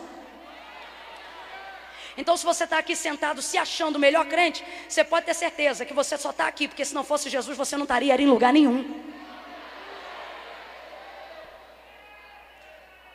Aí ele diz: Meu pai me confiou um reino, mas eu o confio a vós pegou o reino puro santo, cheio de poder, e entregou para eles. São perfeitos? São falhos? Mas ele diz: são os que têm permanecido comigo. Sabe o que ele está dizendo? São vocês que andam comigo. Quem aqui tem pelo menos um amigo vacilão, levanta a mão e diga eu. Tem amigo que a gente diz assim. Ai, gente, não gosto nem de falar, senão vou mencionar nomes. Mano, ó, tem gente que confunde agenda com aliança, aquela loucura toda. Aí tem dia que você vai atender lugares que você diz assim, nunca mais. Mas daqui a pouco vem o amigo, que é o, o intermediador da aliança. É tipo Jesus Cristo. Aí a gente vê o sorriso, vê o jeito, vê que a pessoa é, a gente diz, não dá, cara, é fulano. A fulano é vacilão, mas é fulano. Ô, mas fulano, mano, esse garoto é retardado, mas é ele que fica comigo na hora da aflição. Pô, mas no dia da faxina, os catedráticos vão tudo embora, é ele que segura o pano de chão comigo. Mas ele é tudo isso, é... pô, mas é ele que fica comigo, cara, antes do culto acabar. Jesus está dizendo: vocês merecem o reino? Não merece. Mas vós sois os que têm permanecido comigo. O reino não está sendo confiado por qualificação, está sendo confiado por relacionamento. Agora escute isso, escute isso. O tempo passa. E Jesus só os chama de servos. Completa para mim que eu já estou terminando. Jesus só os chama de? Mas antes de ser assunto aos céus, Atos dos Apóstolos, capítulo 1 em diante, aí Jesus se refere a eles como amigos. O texto vai dizer nos evangelhos agora, agora. Por que, que ele diz agora? Porque antes eu não podia, só posso falar isso agora. Depois de três anos e meio de investimento no relacionamento, aí ele diz, agora. Por que agora? Porque não podia falar antes. Agora já não vos chamo mais servos, porque o servo não sabe o que faz ao seu senhor, vulgo pau mandado. Agora vos chamo de amigos. Por quê? Porque o amigo não precisa ser mandado, porque conhece a intenção pela qual o servo está enviando. Aí você diz: o Senhor está mandando. Aí você diz, irmã Camila, e como isso é possível? Lembra lá em Gênesis capítulo 1? É princípio de Deus com o homem. Isso não aconteceu só em Abraão. Isto aconteceu desde o dia em que o Senhor nos criou em Adão. O texto diz que Deus forma o homem. Traz os animais a ele, olha isso, olha isso, olha a pedagogia. Traz os animais a ele dentro do jardim, porque o homem não é lançado no mundo, o homem é criado dentro de um jardim. Deus está respeitando a ação do tempo das sementes no mundo. Ainda não tem árvore, ainda não tem fruto, porque ainda o orvalho não regou a terra. Então Deus planta o homem no jardim, porque lá já tem fruto, lá já tem árvore. Deus está dizendo: Eu sempre vou preparar um lugar de refrigério antes de você estar pronto para receber o que de fato você, o que de fato te pertence. Planta ele no jardim. E o texto diz que todos os dias Deus vai trazendo animais. Deus traz um pouco. E trazia-os, diz o texto e trazia-os. Todo o movimento de que Deus pegava de fora e trazia para dentro, dizia a Deus: Você vai dar nome aos animais. Adão teve que catalogar a criação. Trazia os animais, trazia os animais, trazia os animais. Eu não sei quanto tempo isso durou, mas foi um bom tempo. Se tornou um hábito, se tornou uma disciplina, se tornou aprendizado. Um dia, Deus coloca ele num estado de sono profundo, tira um pedaço do osso da sua costela e faz a mulher. Ele não faz a mulher diante de Adão. Porque o texto diz que ele vai fazer com a mulher o mesmo movimento que fez com tudo que colocava diante de Adão. O que? Trazia. Aí o texto diz assim: que Adão desperta do estado de sono profundo, da dormência que Deus o elevou, e diz assim: e trouxe a mulher, ou trouxe ela ao homem. Pelo que quando Adão viu ela sendo trazida e posta diante dele, deu a ela um nome que a gente usa hoje como título. E chama-se a mulher, porquanto do homem foi tomada. Agora veja, quando Deus instituiu o governo de Adão sobre a terra, disse para ele: Você vai dar nome aos animais, você vai dar nome aos animais. Ela é bicho? Ela é animal? Eu fiquei indignada e eu disse: por que, que ele deu nome para ela se o Senhor não mandou? E o Senhor disse para mim: porque ele já estava sendo ensinado a dar nome àquilo que chegava diante dele. E esse era o exercício do seu governo. Escute isso. Eu disse: Deus, ele não podia dar nome para ela. Deus disse: eu não precisei mandar ele dar nome para ela. Deus, o Senhor, não mandou ele dar nome para ela. Pois é, mas eu desenvolvi relacionamento com ele para que ele aprendesse a fazer o que eu queria, sem que eu tivesse que mandar. Por que, que demorou um tempo, um tempo, para ele dar nome a todos os animais? Mas quando chega a mulher, Deus não precisa dar nome, mandar ele dar nome para ela. É Deus dizendo: quando você faz muito tempo aquilo que eu mando, você começa a aprender o que eu quero, sem que eu tenha que te mandar fazer. É daí que você para de ser servo e passa a ser então você só aprende a ser amigo de Deus depois de obedecê-lo incondicionalmente. Jesus olha para os seus discípulos e diz assim: Vocês serão meus amigos se fizerdes o que eu mando. Discípulo de amizade com Deus começa com obediência. Deus está dizendo: Você tem que aprender que no início você é servo, mas eu quero construir uma relação para no final poder te chamar de amigo. Por quê? Porque quando você é servo, Deus vem na sua terra e diz: sai da tua terra, da tua parentela e vai para a terra que eu vou te mostrar. Mas quando você é amigo, ele tem o céu inteiro, mas faz reunião no teu quintal. Foi o que ele fez quando falou sobre a destruição de Sodoma e Gomorra. Tem o céu inteiro para tratar, mas vai falar com seus anjos no quintal de Abraão. Por quê? Porque no fundo ele quer que Abraão interceda por Ló. O amigo tem acessos que o servo não tem. O amigo tem poderes que não é dado aos servos. Só que você só pode ser amigo depois que você conseguir ser. Deus deu a Abraão um vai. Vai a direção. Direção precisa estar sujeita à obediência. Deus está dizendo: me obedeça incondicionalmente. Quantas vezes Deus te toma aí na tua cadeira e diz assim: sai do teu lugar e abraça Fulano. Só que você fica esperando o que, que Deus vai te dizer. Você fica, tá bom, Deus, eu vou lá, abraço e falo o quê? Tá bom, Deus, fala aí, o que, é que eu falo? Porque o que o Senhor mandar falar, eu vou falar. Aí não sai do teu lugar. Daqui a pouco Deus levanta um outro e abraça a pessoa que ele tinha mandado você abraçar. Se você for profeta, você vai se sentir envergonhado. Se você for covarde, você vai se sentir aliviado. Se você for profeta, você vai se sentir envergonhado porque você vai dizer: Deus me chamou e eu protelei a ordem. Se você for covarde, você vai dizer: Que bom que ele mandou outro em meu lugar. Quem aqui já teve a experiência de depois de se sentir envergonhado, teve a oportunidade de participar de um outro ambiente espiritual. E Deus te tomou da tua cadeira. E ele disse: vai lá e abraça fulano.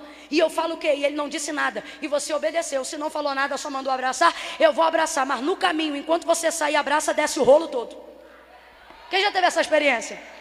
Quem já teve essa experiência? Lembra quando Deus chamou Moisés? Quando eu chegar no povo e disser que o Senhor me mandou libertar e eles perguntarem que Deus me enviou, o que é que eu respondo? Ele poderia ter dito, diga que eu sou Jirê, diga que eu sou Rafá, diga que eu sou Tsidequenu. Ele poderia dizer tudo que ele faz, mas ele traz de maneira sucinta a aliança que fez com Abraão. Ele diz assim: diga que o eu sou te enviou a eles. Por quê? Porque eu sou, eu sou tanta coisa que não é 30 minutos de sassa que você vai me descobrir.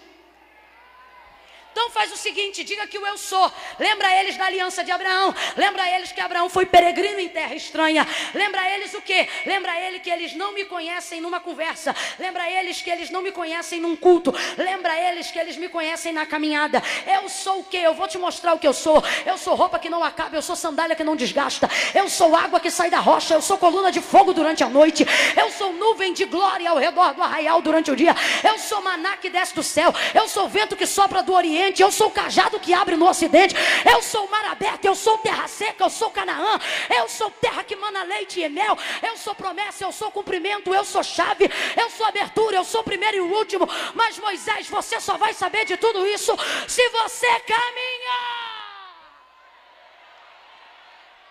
Olha para quem está ao seu lado e diga: vai, caminha. Empurra ele com todo respeito e diga: vai logo, caminha. Você não vai conhecer Deus travado, você não vai conhecer Deus dependente de conferência, você não vai conhecer Deus dependente de pregador, você não vai conhecer Deus dependente de cantor. Deus está dizendo: caminha comigo, caminha comigo na escola, caminha comigo no ônibus, caminha comigo no trabalho, caminha comigo na tua rua, e você vai ver quem eu sou. Quem eu sou? Eu sou o que você precisar que eu seja na hora que você precisa que eu seja.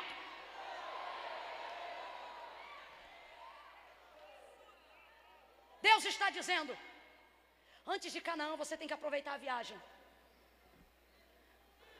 Antes de Isaac, você precisa pegar o seu coração a mim.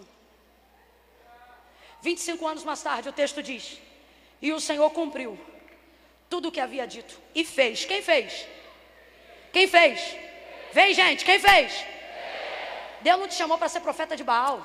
Tem gente aqui se retalhando para fazer cumprir o que Deus falou. Deus está dizendo, não é você que faz. Sou eu que faço. Numa boa, como diz o vulgo carioca, na moral, para de fazer voto que você não aguenta cumprir. Submonte é maravilhoso, mas não substitui a constância de um quarto de porta fechada. 25 anos mais tarde, a promessa se cumpre. E por que, que a promessa se cumpriu? Porque antes do cumprimento da promessa, Abraão desenvolveu com Deus e Deus desenvolveu com Abraão uma aliança. Diga comigo, aliança. Vai, eu também quero terminar. Diga, aliança. Uma aliança. Lembra de Eliseu quando entrou na casa da mulher que não tinha filho, sunamita? Quase 15 anos de convivência. Quantos anos? Aí ele promete um filho para ela. Aí ela tem um filho. Cumpriu a promessa ou não cumpriu? Eliseu disse: No tempo determinado, tu darás à luz a um filho. E ela teve um filho, sim ou não? Com aproximadamente 12 anos de idade, o menino morreu. Que responsabilidade Eliseu tem sobre a morte do menino? Nenhuma. Eliseu disse que o menino ia nascer, nasceu. Disse que o menino ia viver, viveu. E para morrer, basta estar. Então ele não tem responsabilidade nenhuma. Mas o que, que ela faz? Vai para o Monte Carmelo porque sabe onde ele está. Quem tem relacionamento sabe aonde alguém está. Vai lá. Te pedi algum filho? Não. Eliseu diz assim: leva meu bordão, fala para Geazi. Ela olha para Eliseu e diz assim: Vive a tua alma, que eu tu desce comigo ou não desce você. Volta Geazi com o bordão na mão, não aconteceu nada. O céu ficou fechado naquele dia. A visão de Eliseu é aberta o tempo todo, mas no dia da morte do filho da sunamita, o céu, Deus vai deixar você se desembaraçar com teus relacionamentos. Deus não se mete nos seus e não quer que ninguém se meta no seu com dele. Céu fechou, ele vai para a casa dela e ressuscita o menino. Agora eu te pergunto, ele tinha obrigação? Mas por que, que ressuscitou um menino? Porque já era mais de 15 anos de aliança, mais de 15 anos de amizade. comeu o tempo de mar naquela casa, teve um quarto personalizado para ele. Deus está dizendo: Eu não sou um amante que vou te fazer um filho e vou embora. Você desculpa falar rasgado, mas a gente precisa ouvir do jeito que as coisas estão acontecendo. Deus está restaurando hoje a paternidade dele sobre a vida de alguém e está dizendo: Eu não sou como o pai que tua mãe disse que teve sobre você, que foi embora, que te vê uma vez por ano, que te trata como parente distante. Deus está dizendo: Eu sou pai dos órfãos, juiz das viúvas. Eu tenho responsabilidade sobre a vida de quem eu cativo. Quem vai fazer isso aqui é Deus, não precisa de H, não precisa de ninguém. Quem vai fazer isso é Deus. Quem vai fazer isso é é Deus que vai se encarregar de abrir as portas que te prometeu. É Deus que vai se encarregar de fazer aquilo que só Ele pode fazer na sua vida. Agora, até que isso aconteça, não se preocupe tanto com o cumprimento, se preocupe com o desenvolvimento da ali. Porque quando se cumprir, você vai precisar da manutenção aquilo que Deus fez. Sara anda pela casa de um lado para o outro em Gênesis 21, e ela diz assim: Quem diria, Abraão, que Deus daria um filho? Aí o texto diz assim: E disse mais: quem diria a Abraão que Sara daria leite? Sabe o que ele está dizendo? Eu esperava o filho, mas não esperava a maternidade. Perdão, a amamentação. Deus está dizendo: quando eu te fizer uma promessa, eu vou trazer estabilidade na promessa. Quando eu te fizer uma promessa, eu vou te trazer manutenção. Falando num exemplo bem pequeno, Deus não vai te dar uma casa com piscina sem te dar o piscineiro. Deus não vai te dar um carro sem te dar o dinheiro para botar combustível. Deus não vai te dar uma casa sem te dar condições de pintar ela todo ano. Deus não vai te dar uma estrutura pela qual você não possa suportar. Deus está dizendo: não preocupe-se com o que eu prometi. Não se preocupe-se com o cumprimento do que eu vou fazer. Você não vai sucumbir debaixo da própria unção. Você não vai sucumbir debaixo do próprio ministério. Você não vai sucumbir debaixo da expectativa que as pessoas colocam para você. Deus está dizendo dizendo: Eu sou o Senhor que te dei o Isaac e vou te dar o leite, eu vou trazer manutenção. Aquilo que eu te confiei durante esse tempo, Abraão peregrina. Antes desse dia, Abraão peregrina. Por que peregrina? Para desenvolver relacionamento. Por que, que essa porta ainda não foi aberta? Para desenvolver relacionamento. Por que, que Deus ainda não cumpriu tudo? Porque antes da promessa você precisa desenvolver com Deus relacionamento. Que, que o povo peregrinou até entrar em Canaã, terra que Deus prometeu a Abraão? Porque Deus queria que antes de entrassem na terra, eles estivessem com Deus um relacionamento. Só conseguiu fazer isso a geração de Josué e de Caleb. Agora responda para mim, gente. Canaã é muito bom, sim ou não? Mana, leite e mel, sim ou não? Mas Canaã tem mar aberto? Em Canaã a gente vê maná cair do céu? Em Canaã a gente vê água brotar da rocha? Em Canaã tem nuvem de glória? Em Canaã tem trovão no Sinai? Em Canaã tem coluna de fogo? Em Canaã tem nuvem no meio? Canaã é muito bom. Mas a experiência de quem vai entrar em Canaã não acontece em Canaã, acontece antes de Canaã. Eu imagino Caleb entrando e dizendo: Josué, me dá minha terra sentando em cima de uma cadeira de balanço, olhando para os seus netos e dizendo: Senta aí que eu vou dizer como é que Deus abre mar. Sabe por quê, irmão? Entrar na terra da promessa é bom, é bom, mas sabe o que é melhor? Ter um testemunho para contar como é que eu cheguei lá. Entrar na terra da promessa é bom, mas sabe o que é melhor? Ter uma história para contar de por que eu estou ali. Deus está dizendo: Eu não quero te dar coisas, eu quero te dar uma história. Eu não quero te dar objetos, eu quero te dar uma história.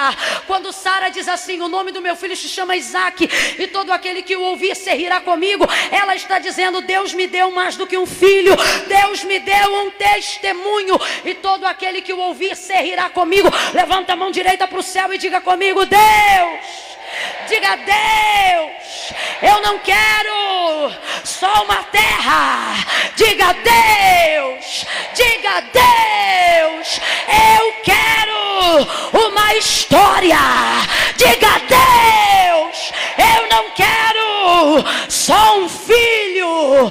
Deus, eu quero um testemunho. Fica de pé, porque a tua caminhada a partir de hoje vai começar a se direcionar de maneira diferente.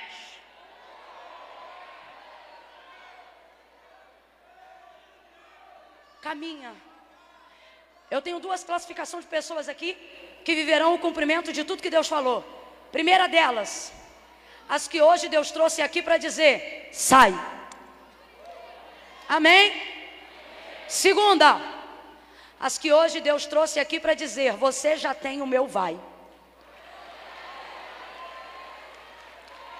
Deixa eu falar um negócio que quem é religioso vai ficar injuriado, mas vai passar.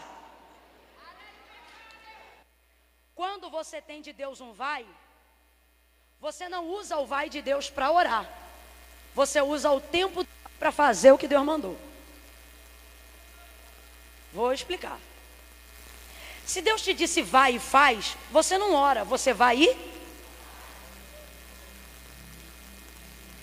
Quando Deus unge a tua mão e usa alguém, diz assim: Estou eu te dando unção de cura, vai. Você não pode chegar em casa, dobrar o joelho no quarto e dizer: Deus, me dá unção de cura. Então não foi Deus que falou com você. Se Deus disse: Eu estou te dando unção de cura, suas mãos vão curar, vai, impõe a mão sobre os enfermos. Aí você está num culto como esse. Alguém está passando mal do seu lado. Você levanta a mão e de vez tocar, não. Você diz: Ah, Deus, me dá unção para curar. Porque você tem gastado todo o tempo do vai, ou seja, o tempo que você deveria estar executando o que Deus mandou para pedir o que Deus já liberou. E isso demonstra incredulidade. Não é que você é bom de oração, é porque você está tão ruim de fé que você finge que ora por não crer que já recebeu o que Deus já deu. Você desculpa, mas eu vou falar rasgado. Marcos 5, a mulher do fluxo de sangue vai tocar na orla das vestes de Jesus. Ela bate na ponta da orla do vestido. O texto diz que na hora, vem comigo e diga, na hora. Mano, nós somos a geração do na hora. Eu já falei, Deus, acredito neste ministério em alguns lugares. Deus me dá o vai para que eu ministre cura sobre os enfermos. Eu não vou em cima deles. Eu libero a palavra e eu digo, Senhor, aonde tiver um enfermo, que haja manifestação de cura agora onde ele está. Deus tem feito isso esses dias aqui mesmo nas proximidades de Goiânia, antes de terminar o culto, quando já estávamos chamando, uma família de surdos veio até o altar, dentre eles uma moça. Essa moça imediatamente foi batizada com o Espírito Santo e começou a falar em línguas. Não, acho que você não entendeu, ela era surda, veio aceitar Jesus, foi batizada e começou a falar. Começou a... Ela não esmurrou, ela não emitiu som, ela falou palavras, ela falou em línguas estranhas. Foi curada na hora. Porque eu disse, Deus, se tu me deu, vai, eu não vou te pedir mais, eu vou ministrar. E aí você entende que quem tem fé tem que ter coragem para dizer que tem fé. Então tem gente hoje aqui dizendo, oh Deus, unge as minhas mãos. Deus está dizendo, sua mão já foi ungida, o que te falta é coragem para ir lá e tocar no enfermo. A mulher do fluxo de sangue tocou na orla das vestes de Jesus. O texto diz na hora, diga comigo, na hora. Mãe, Irmão, eu não gosto desse negócio de cura que a pessoa vem mancando, não. Foi curado, está curado. Não vem se arrastando, não. Está curado? Está curado, está curado. Não está, vamos orar mais um pouco. Na hora, ela foi curada. Aí eu digo o seguinte: ela pegou o que ela queria sem pedir e não foi roubo. Escuta isso. Ela pegou o que ela queria sem pedir e não foi roubo. Como é que alguém pega o que quer sem pedir e não é roubo. Deus falou comigo duas verdades. Primeiro, ela sabia, estava comigo, mas era dela. Segundo, você tem que parar de pedir autorização para usar o que eu já te dei. Para quem é chefe de família aqui, para quem tem casa, você precisa de autorização para entrar na tua casa? Você diz, ó, oh, estou entrando em casa, hein? Dá licença que eu estou entrando. É isso, gente? Não, a casa é sua, você entra e sai a hora que você. A casa é minha, irmão. Se tem uma alegria do casado, é isso. A casa é minha. Ai, Jesus, quando eu casei, eu tinha hora, antes de eu casar, eu tinha hora para voltar todo dia. Quando eu casei, deu umas dez e pouco, eu falei pro marido Eduardo, vamos embora. Vai dar onze. Ele disse, agora a gente é casado. Eu falei, só por causa disso, só vamos embora agora depois de meia-noite. Eu voltava para tarde para casa de propósito. Outra coisa foi quando a gente comprou o primeiro carro. A gente só usava o carro do pai dele. Aí na hora de chegar em casa, eu tinha que tirar todas as minhas coisas do carro. Dava um cansaço, uma preguiça. Ai, que prova, todo dia tem que tirar isso. Não, não, não. Aí quando eu comprei meu primeiro carro, fui eu tirando as bugigangas dentro do carro. Aí depois eu falei, ih, esse carro é meu. Joguei tudo pro alto.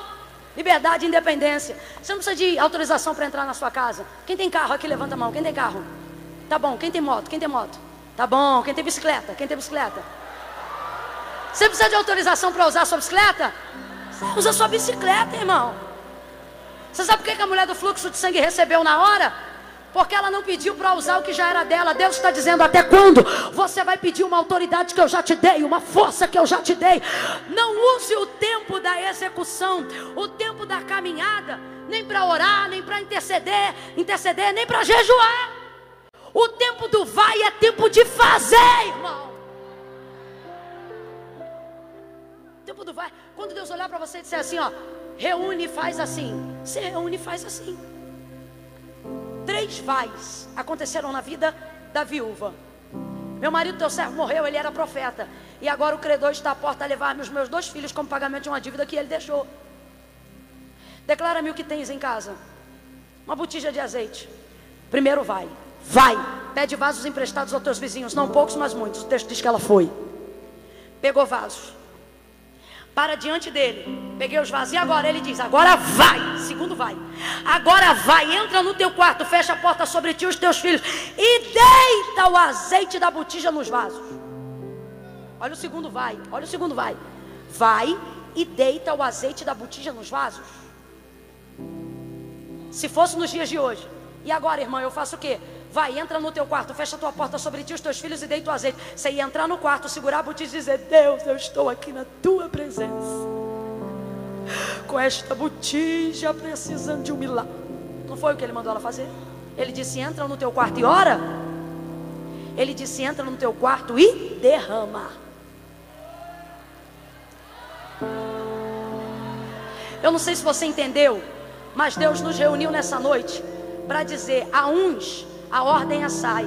E para outros, se liga, eu já te dei o vai. Vai.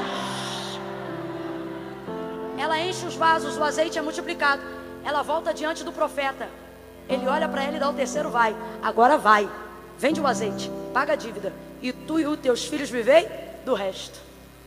O marido era profeta, a casa tinha oração, sim ou não? O marido era profeta, a casa tinha respaldo, sim ou não? A mulher também era crente porque ela diz: Eu sou tua serva. Ela serviu na escola de profetas, sim ou não? Sim ou não? A casa já tem oração, sim ou não? Já tem fé, sim ou não? Se o que faltava era uma ordem de execução, foi liberada agora. Ela viveu a multiplicação. Deus está dizendo: Ei, moça, irmãozinho, Deus está te dizendo, filha, você é a minha geração eleita. Você é sacerdócio real. Você tem o meu vai. Deus está dizendo isso para você. Você tem o selo. Não substitua o tempo da execução, o tempo da caminhada, por nada. Deus mandou fazer, faça. Deus mandou abraçar, abrace. Deus mandou profetizar, profetize. Antes de eu conhecer todos os textos que eu conheço hoje da Bíblia Sagrada, eu tinha muito medo de pregar. Então Deus usava profetas em minha direção e me dizia assim: Abre a tua boca e eu a encherei. E eu ficava com aquilo na minha cabeça. O que significa isso? Abre a tua boca e eu a encherei. Direto, direto, Deus falava isso comigo. Abre a tua boca e eu a encherei. E eu, tipo assim, eu tenho que estudar mais, eu tenho que ler mais. E os convites vindo, e eu querendo recusar. Eu não posso ir agora, eu ainda não entendo muito. Eu não posso ir agora, eu não sei muito. Só que o vai de Deus já estava sobre a minha vida. Era Deus me dizendo: enquanto você caminha, eu revelo. Enquanto você caminha, eu falo. Enquanto você caminha, eu ensino. Enquanto você caminha, eu te autorizo. Enquanto você caminha, eu eu te dou experiências. Está na hora de caminhar, gente. Está na hora de caminhar. Está na hora de ir. Às vezes eu pego um. Às vezes eu vou dar uma turbulência aí. Mas eu acho demais, rapaz, a, a postura das aeromoças elas podem estar vazadas de medo, que elas ficam assim.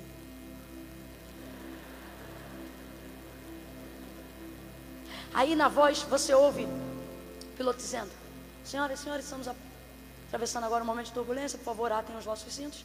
Abram as vossas janelas antes da decolagem, né? Abram as vossas janelas. E Depois de falar tudo que está acontecendo no voo, eles dizem assim: e aproveite a viagem. Tem dia que você de fato aproveita, é mais estável do que um carro. Antes de decolar, tem todo um preparo, mas no final ele diz: aproveite a viagem. Durante a viagem vão acontecer algumas coisas, turbulência. Aí diz: aperte o cinto e aproveite a viagem. Como é que tu aproveita? Jesus poder. Eu tenho uma moça que trabalha comigo. A primeira turbulência que ela pegou comigo, ela disse: Senhor, nas tuas mãos eu entrego o meu espírito. Entregou para Deus, irmão. Falei: É isso aí, entrega para Deus. Mas o que eu acho impressionante é a capacidade que o piloto tem e as aeromoças têm de dizer: aproveite.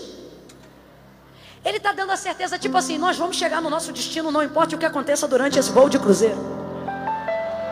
Agora, se um homem falho, através de uma máquina, consegue estabelecer comando de exercício sobre o céu, você imagina o Criador de toda a terra. Ele está dizendo: não importa as turbulências, aproveite a viagem. Eu sei o que eu te prometi, eu sei qual o destino eu te confiei. Eu não sei se você está entendendo, mas Deus está dizendo: se você sair, o meu vai vai garantir que você chegue no destino. Eu sou o Deus de Abraão, o Deus de Isaac, o Deus de Jacó. O Deus de Abraão, o Deus que faz a promessa, o Deus de Isaac, o Deus que é fiel para cumprir o que prometeu, o Deus de Jacó, o Deus que traz estabilidade para aquilo que ele prometeu. Baterista, o senhor consegue começar a bater alguma coisa aí agora? Mas bata com vontade, bata com vontade, bata como quem já recebeu de Deus um vai. Levante as suas duas mãos para o céu agora. Irmã Camila, o que, é que nós vamos fazer? Nós vamos orar? Não, nós já oramos. Nós já oramos. Tem gente aqui que Deus já te direcionou a ir lá e abraçar. Tem gente aqui que Deus vai colocar na tua boca uma palavra na hora que você sair do teu lugar e impor as mãos sobre o ombro dela, sobre o ombro dele. Tem gente aqui que Deus não vai te entregar palavra nenhuma. Deus vai te usar na força de um abraço. Gente aqui que está pedindo de Deus a confirmação de algo. E Deus está dizendo: vai, vai, vai, vai. Está na hora de sair do seu lugar de comodidade. Está na hora de sair da sua cadeira de confortabilidade. Levanta a tua mão, porque é um som que despedaça o jugo. Vai despedaçar cadeias invisíveis. Hoje na tua vida, na tua chamada e no teu ministério. Pai, aonde houver alguém que foi alvo da tua promessa, que tem o selo da tua escolha, usa ele poderosamente, usa ele para sacudir, usa ele para ter contigo relacionamento de intimidade. Que hoje aqui tu levante gente que comece a ser chamada de servo, mas que termine sendo chamada de amigo. Faz sinal para ele e diga: Eu estou aqui, Senhor. Oh.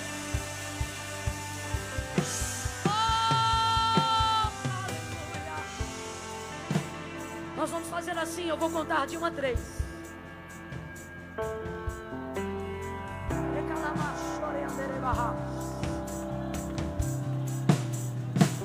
Tem gente que está aqui que tem promessa. Tem gente que está aqui que Deus confiou uma palavra. Deus está falando comigo que tem gente aqui que recebeu promessa quando estava no ventre da mãe. Outros que receberam quando tinham 12 anos de idade.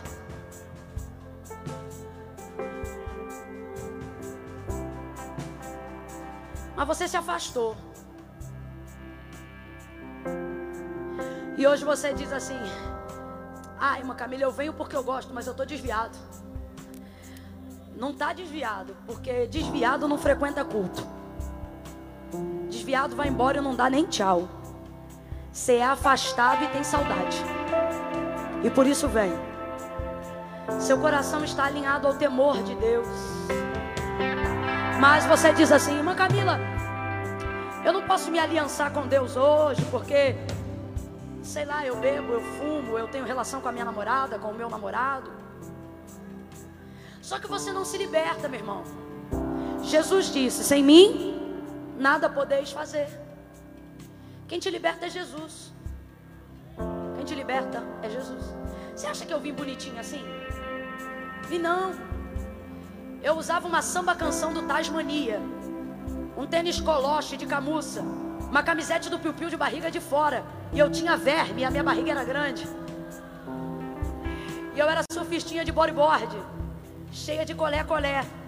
Surfistinha eu podia ter continuado. Mas o resto não tinha conexão nenhuma.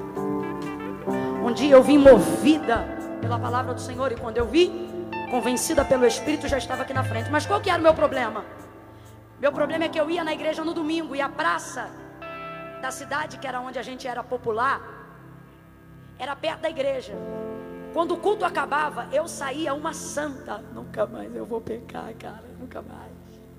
Agora eu vou seguir minha vida com Deus, irmão. Deus tomou para minha vida, cara. Só que tinha um baile. ZD do lado. Quando eu ia passar na esquina da praça, irmão, a ZD estava bombada. Sabe quanto que era o ingresso? 50 centavos. O trem era tão complicado que eles tatuavam aqui na nossa mão, que era o ingresso, era uma tatuagem. Aí as amigas não podiam, a gente fazia assim. E compartilhava o ingresso. Você vê a vibe do lugar. 50 centavos e a gente pirateava o ingresso, Guilherme. Quando eu ia voltando da igreja movida, poxa, cara, aí nunca mais, nunca mais. Aí eu ouvi alguém dizer, Camila, tu não sabe quem vai estar na CD, eu digo, quem? Fulano, ah, mentira. Dava sério? Daqui a pouco eu vou, tá? E para daqui, para de lá, e ficava, ficava. Porque eu ia à igreja, mas eu não fazia aliança com Deus, eu ia à igreja. É o espírito de Faraó que impera no mundo. Ele diz: pode ir até aqui. Ele diz: vai à igreja, só não faz aliança com Deus. Vá ao culto, sinta a presença de Deus, só não se comprometa, porque servir a Deus é coisa séria. Aí você vem à igreja, sente a presença e mete aquele caô. Desculpa, mas é caô. Eu tenho ele aqui no meu coração, ele sabe. Eu não vou aí na frente porque eu não preciso, Deus sabe. E sabe ou não sabe? Sabe, mas não concorda. Porque não foi igreja nem Camila, foi Jesus que disse: que me confessar diante dos homens, eu confessarei diante do meu Pai que está no céu. Olha o que ele diz. Mas quem se envergonhar de mim, ele não diz aquele que não crê, porque se está aqui é porque crê. Ou seja, você é crente, a pergunta é: por que sendo crente você ainda não é salvo? Eu sei que você está com a camisa, você dá glória melhor do que eu. Tem canções que serão entoadas aqui ainda e você vai cantar melhor do que a gente. Teu coração é temente. Você até diz assim, irmã Camila, eu só não consigo ser crente, é porque eu não sei, eu não consigo ser crente. Depende da perspectiva. Eu acho que o que você não consegue é ser ímpio. Por isso que você fica com um pé lá e outro cá. No dia que eu voltei ao baile, quarta-feira era culto de doutrina. Fui pro baile no domingo depois do culto e você acha que é difícil Deus te converter? Mano, eu saía do culto e ia pro baile. Pelo amor de Deus. Eu saía do culto e ia pro baile.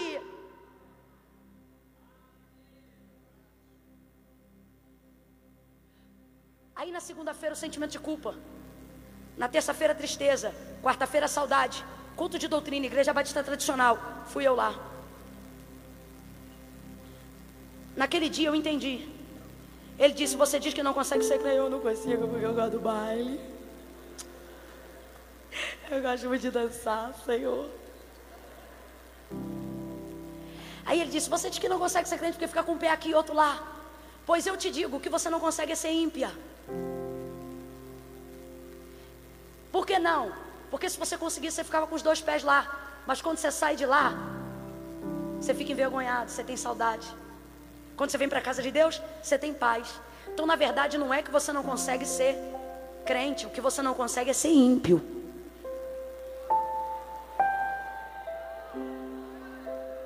Se conseguisse ser embora, eu não dava nem tchau. Mas incendiados, você diz, não posso perder. Pô, é muito bom. Aí você vem, bota a camisa. Sente a presença de Deus, chora mais do que eu, porque é mais quebrantado. Por quê? Porque eu tenho me santificado. Aí tem hora que eu acho que eu estou santa demais. Você não, reconhece quem você é. E Deus te enche mais do que a mim. Você diz que não é crente, mas quando a coisa aperta, você não dá três pulinhos nem chama São Longuinho. Você diz a poder no nome de Jesus. Então responde para mim, igreja: esse cara é crente ou não é? Essa menina é crente ou não é? Pergunta é: por que você não é salvo? A maioria das vezes eu digo a resposta. Porque você tem vergonha de professar a fé que tem. Por isso ele não diz aquele que não crê, ele diz aquele que se envergonhar. Se envergonhar do quê? Do que crê. Você crê. Você crê mais do que gente que está aqui em cima no altar. Você crê. Eu sei que crê. Você está aqui porque crê. Só que Deus tem um vai. Mas Ele precisa que você se disponha a atender o sai. Uma Camila, eu ainda não sou salvo porque eu bebo, porque eu fumo, porque eu transo, sei lá o que for. Só que a sua salvação está acima de todas as coisas. Jesus disse: Sem mim nada podeis fazer. Aí alguém diz assim: Eu não posso ir, mas irmã Camila, eu creio em Deus. Quando eu largar, quando eu casar, eu gosto das que dizem: Quando eu casar, os que não casa, fica no rolo. Jesus disse: Sem mim, nada. Sem mim, você não se liberta, filhão. Moça, você não se liberta. Você tem consciência, mas não consegue fazer, porque quem faz não é você, é o Espírito. Paulo diz: O bem que quero fazer não faço, mas o mal que eu não quero faço. Você sai de um culto como esse, você diz assim: nunca mais eu vou me masturbar, consciência, mas só o Espírito pode te ajudar. Aí você chega em casa, passa um dia, dois, esquece desse momento e volta à cadeia da prática. O bem que você tem consciência de que deve e pode fazer, não faz, mas o mal que não quer, faz, miserável. Aí Paulo diz: graças eu dou a Cristo Jesus, o meu Senhor. Mas Camilo, o que você está dizendo? Estou dizendo que você vai vir do jeito que você tiver. Uma Camila, mas a minha vida está um rolo. Vem você, a pipa e a rabiola. Uma Camila, eu tenho uma situação tico-tico no fubá. Vem você, o angu, a milharina. Vem. Irmã Camila, ninguém sabe. Mas eu estou com 5 gramas aqui no meu bolso. Quando o culto acaba, eu tenho que dar uma tragada pelo menos. Nessas 5 gramas aqui. Como é que eu vou aí trazendo isso aqui no meu bolso? Vem você, vem suas 5 gramas. Se o fornecedor tiver aí, traz ele também. Vem. Porque Jesus disse: Vinde a mim, todos vós que estáis cansados,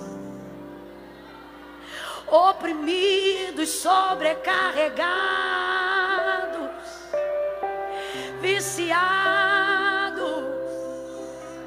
deprimidos, entristecidos. Jesus é o único que tem autoridade para dizer: Vinde a mim como estás. Por quê? Porque Ele é o único que sabe que como você está não define quem você é. Porque é passageiro, ser é permanente. Alguém nasce viciado? Alguém nasce prostituta? Alguém nasce se envolvendo em prática sexual? Ele sabe quem você é a despeito de como você está. E Ele quer te chamar para resgatar a tua identidade. Agora veja. Quando eu disser três, no três, quem está na galeria lá na ponta mais alta e está dentro do que foi pregado, tem de Deus um vai, tem de Deus uma promessa, mas tem que se submeter ao sair, vai sair do lugar.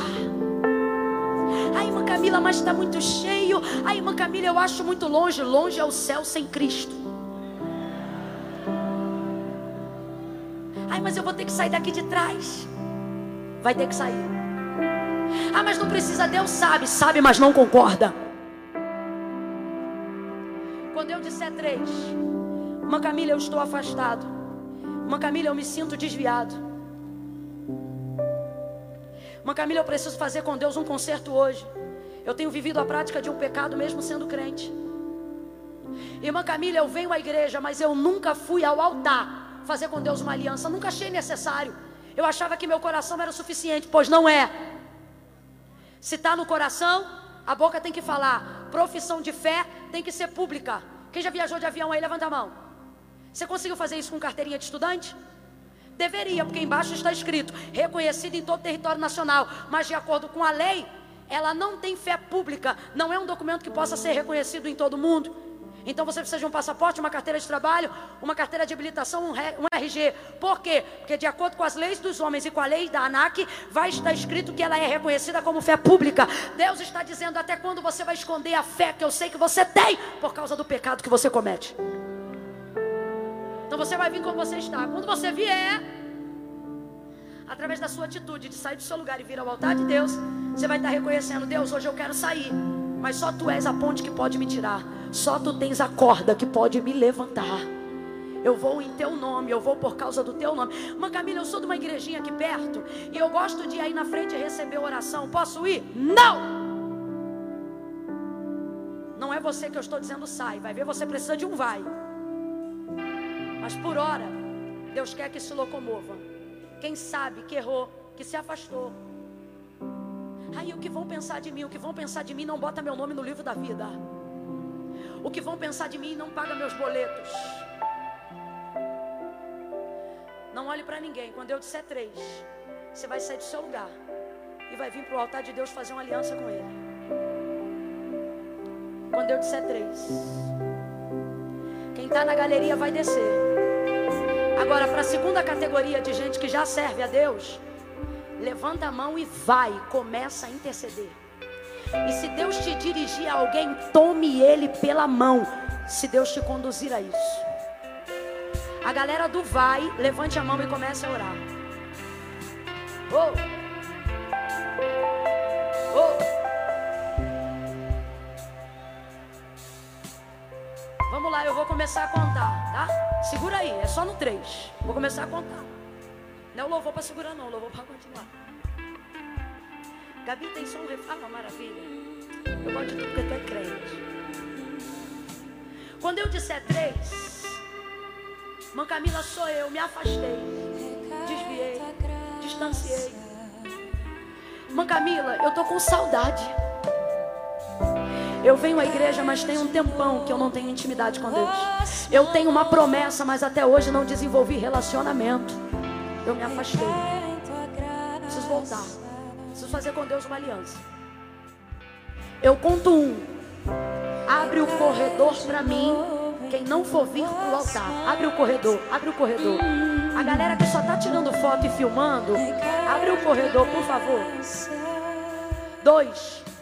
Se a galera que está no corredor já são os filhos da salvação, já é o pessoal que quer reconciliar, que está com saudade de Deus, vem descendo, vem descendo. Os obreiros vão ajudando a espalhar. Dois e meio. Mancamila sou eu. É você? se locomova, nem que seja para o corredor, mas não fique no seu lugar. Se você tem saudade, se você tem que confessar hoje, se tem que fazer uma aliança com Deus hoje, três, descola teu pé do chão em nome de Jesus e vem agora fazer uma aliança com Deus. Sabe canta.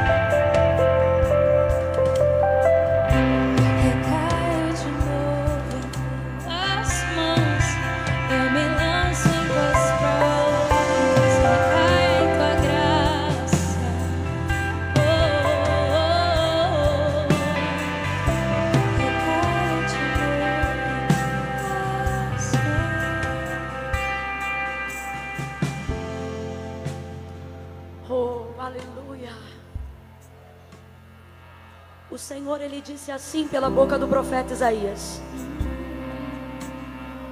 Se passares pelas águas, elas não te afogarão.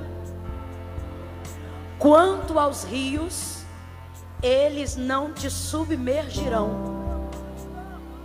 Se passares pelo fogo, não te queimarás nem a chama arderá em ti, diz o Senhor, porque eu sou contigo para te livrar. Vocês que estão aqui fazendo uma aliança com Deus, eu tenho gente mobilizada em todo o corredor da igreja, porque não temos mais lugar no altar do Senhor. Altar apenas um jeito de dizer, né? Você está no altar quando você se locomove. Quando você se submete a sair de onde você está, a fim de viver o que Deus te prometeu. Você vai passar por pontes, desertos, rios, vales. Só que a garantia é saber que o Senhor está contigo na viagem. Lembra quando eu trouxe o exemplo aqui do piloto da aeromoça que termina dizendo desfrute a viagem? Levante a mão aqui para o altar sobre eles. Diga para eles aqui, igreja, aproveitem a viagem. Porque o melhor de tudo que você está fazendo aqui agora não é só essa noite, é o que vai vir depois dessa noite. Muitas coisas vão acontecer. Dias bons, dias maus, dias fáceis, dias mais difíceis, dias que parece que o céu desceu, dias que parece que o inferno subiu. Mas a garantia e a alegria é saber que desde que eu saí do meu lugar para cumprir a vontade de Deus, Ele é comigo na caminhada. Toda a igreja ao redor, levante a mão, a mão em direção aos corredores e ao altar. Quem está perto do corredor, levanta a mão para o corredor. Quem está aqui mais para frente, levanta para o altar e abençoa quem está aqui. Quem está na galeria, vamos lá, gente, sem preguiça, rasga o sovaco, levanta a mão. Isso.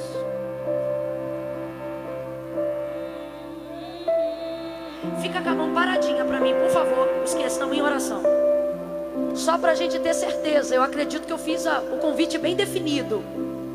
Mas de todas as pessoas que estão aqui na tribuna, de todas as pessoas que estão no corredor da igreja, só vai levantar a mão e sacudir assim, ó. As que ou estão afastadas e estão voltando, ou nunca vieram ao altar apesar de virem à igreja, ou nunca fizeram uma aliança com Deus, estão fazendo hoje. Mãe Camila, eu saí do meu lugar e vim aqui porque eu estou em uma dessas categorias. Levanta a mão, quem está aqui para eu saber quem é. Aqui no altar também. Irmã Camila, eu vim porque eu estou afastado, eu vim porque eu estou distante. Sacode, gente, sacode que eu quero ver. Levanta a mão. Me parece que é todo mundo que de fato se locomoveu. Levanta a mão, igreja. Senhor, nosso Deus e nosso Pai. Nós louvamos o teu nome, Senhor, porque tu és maravilhoso. Te glorificamos.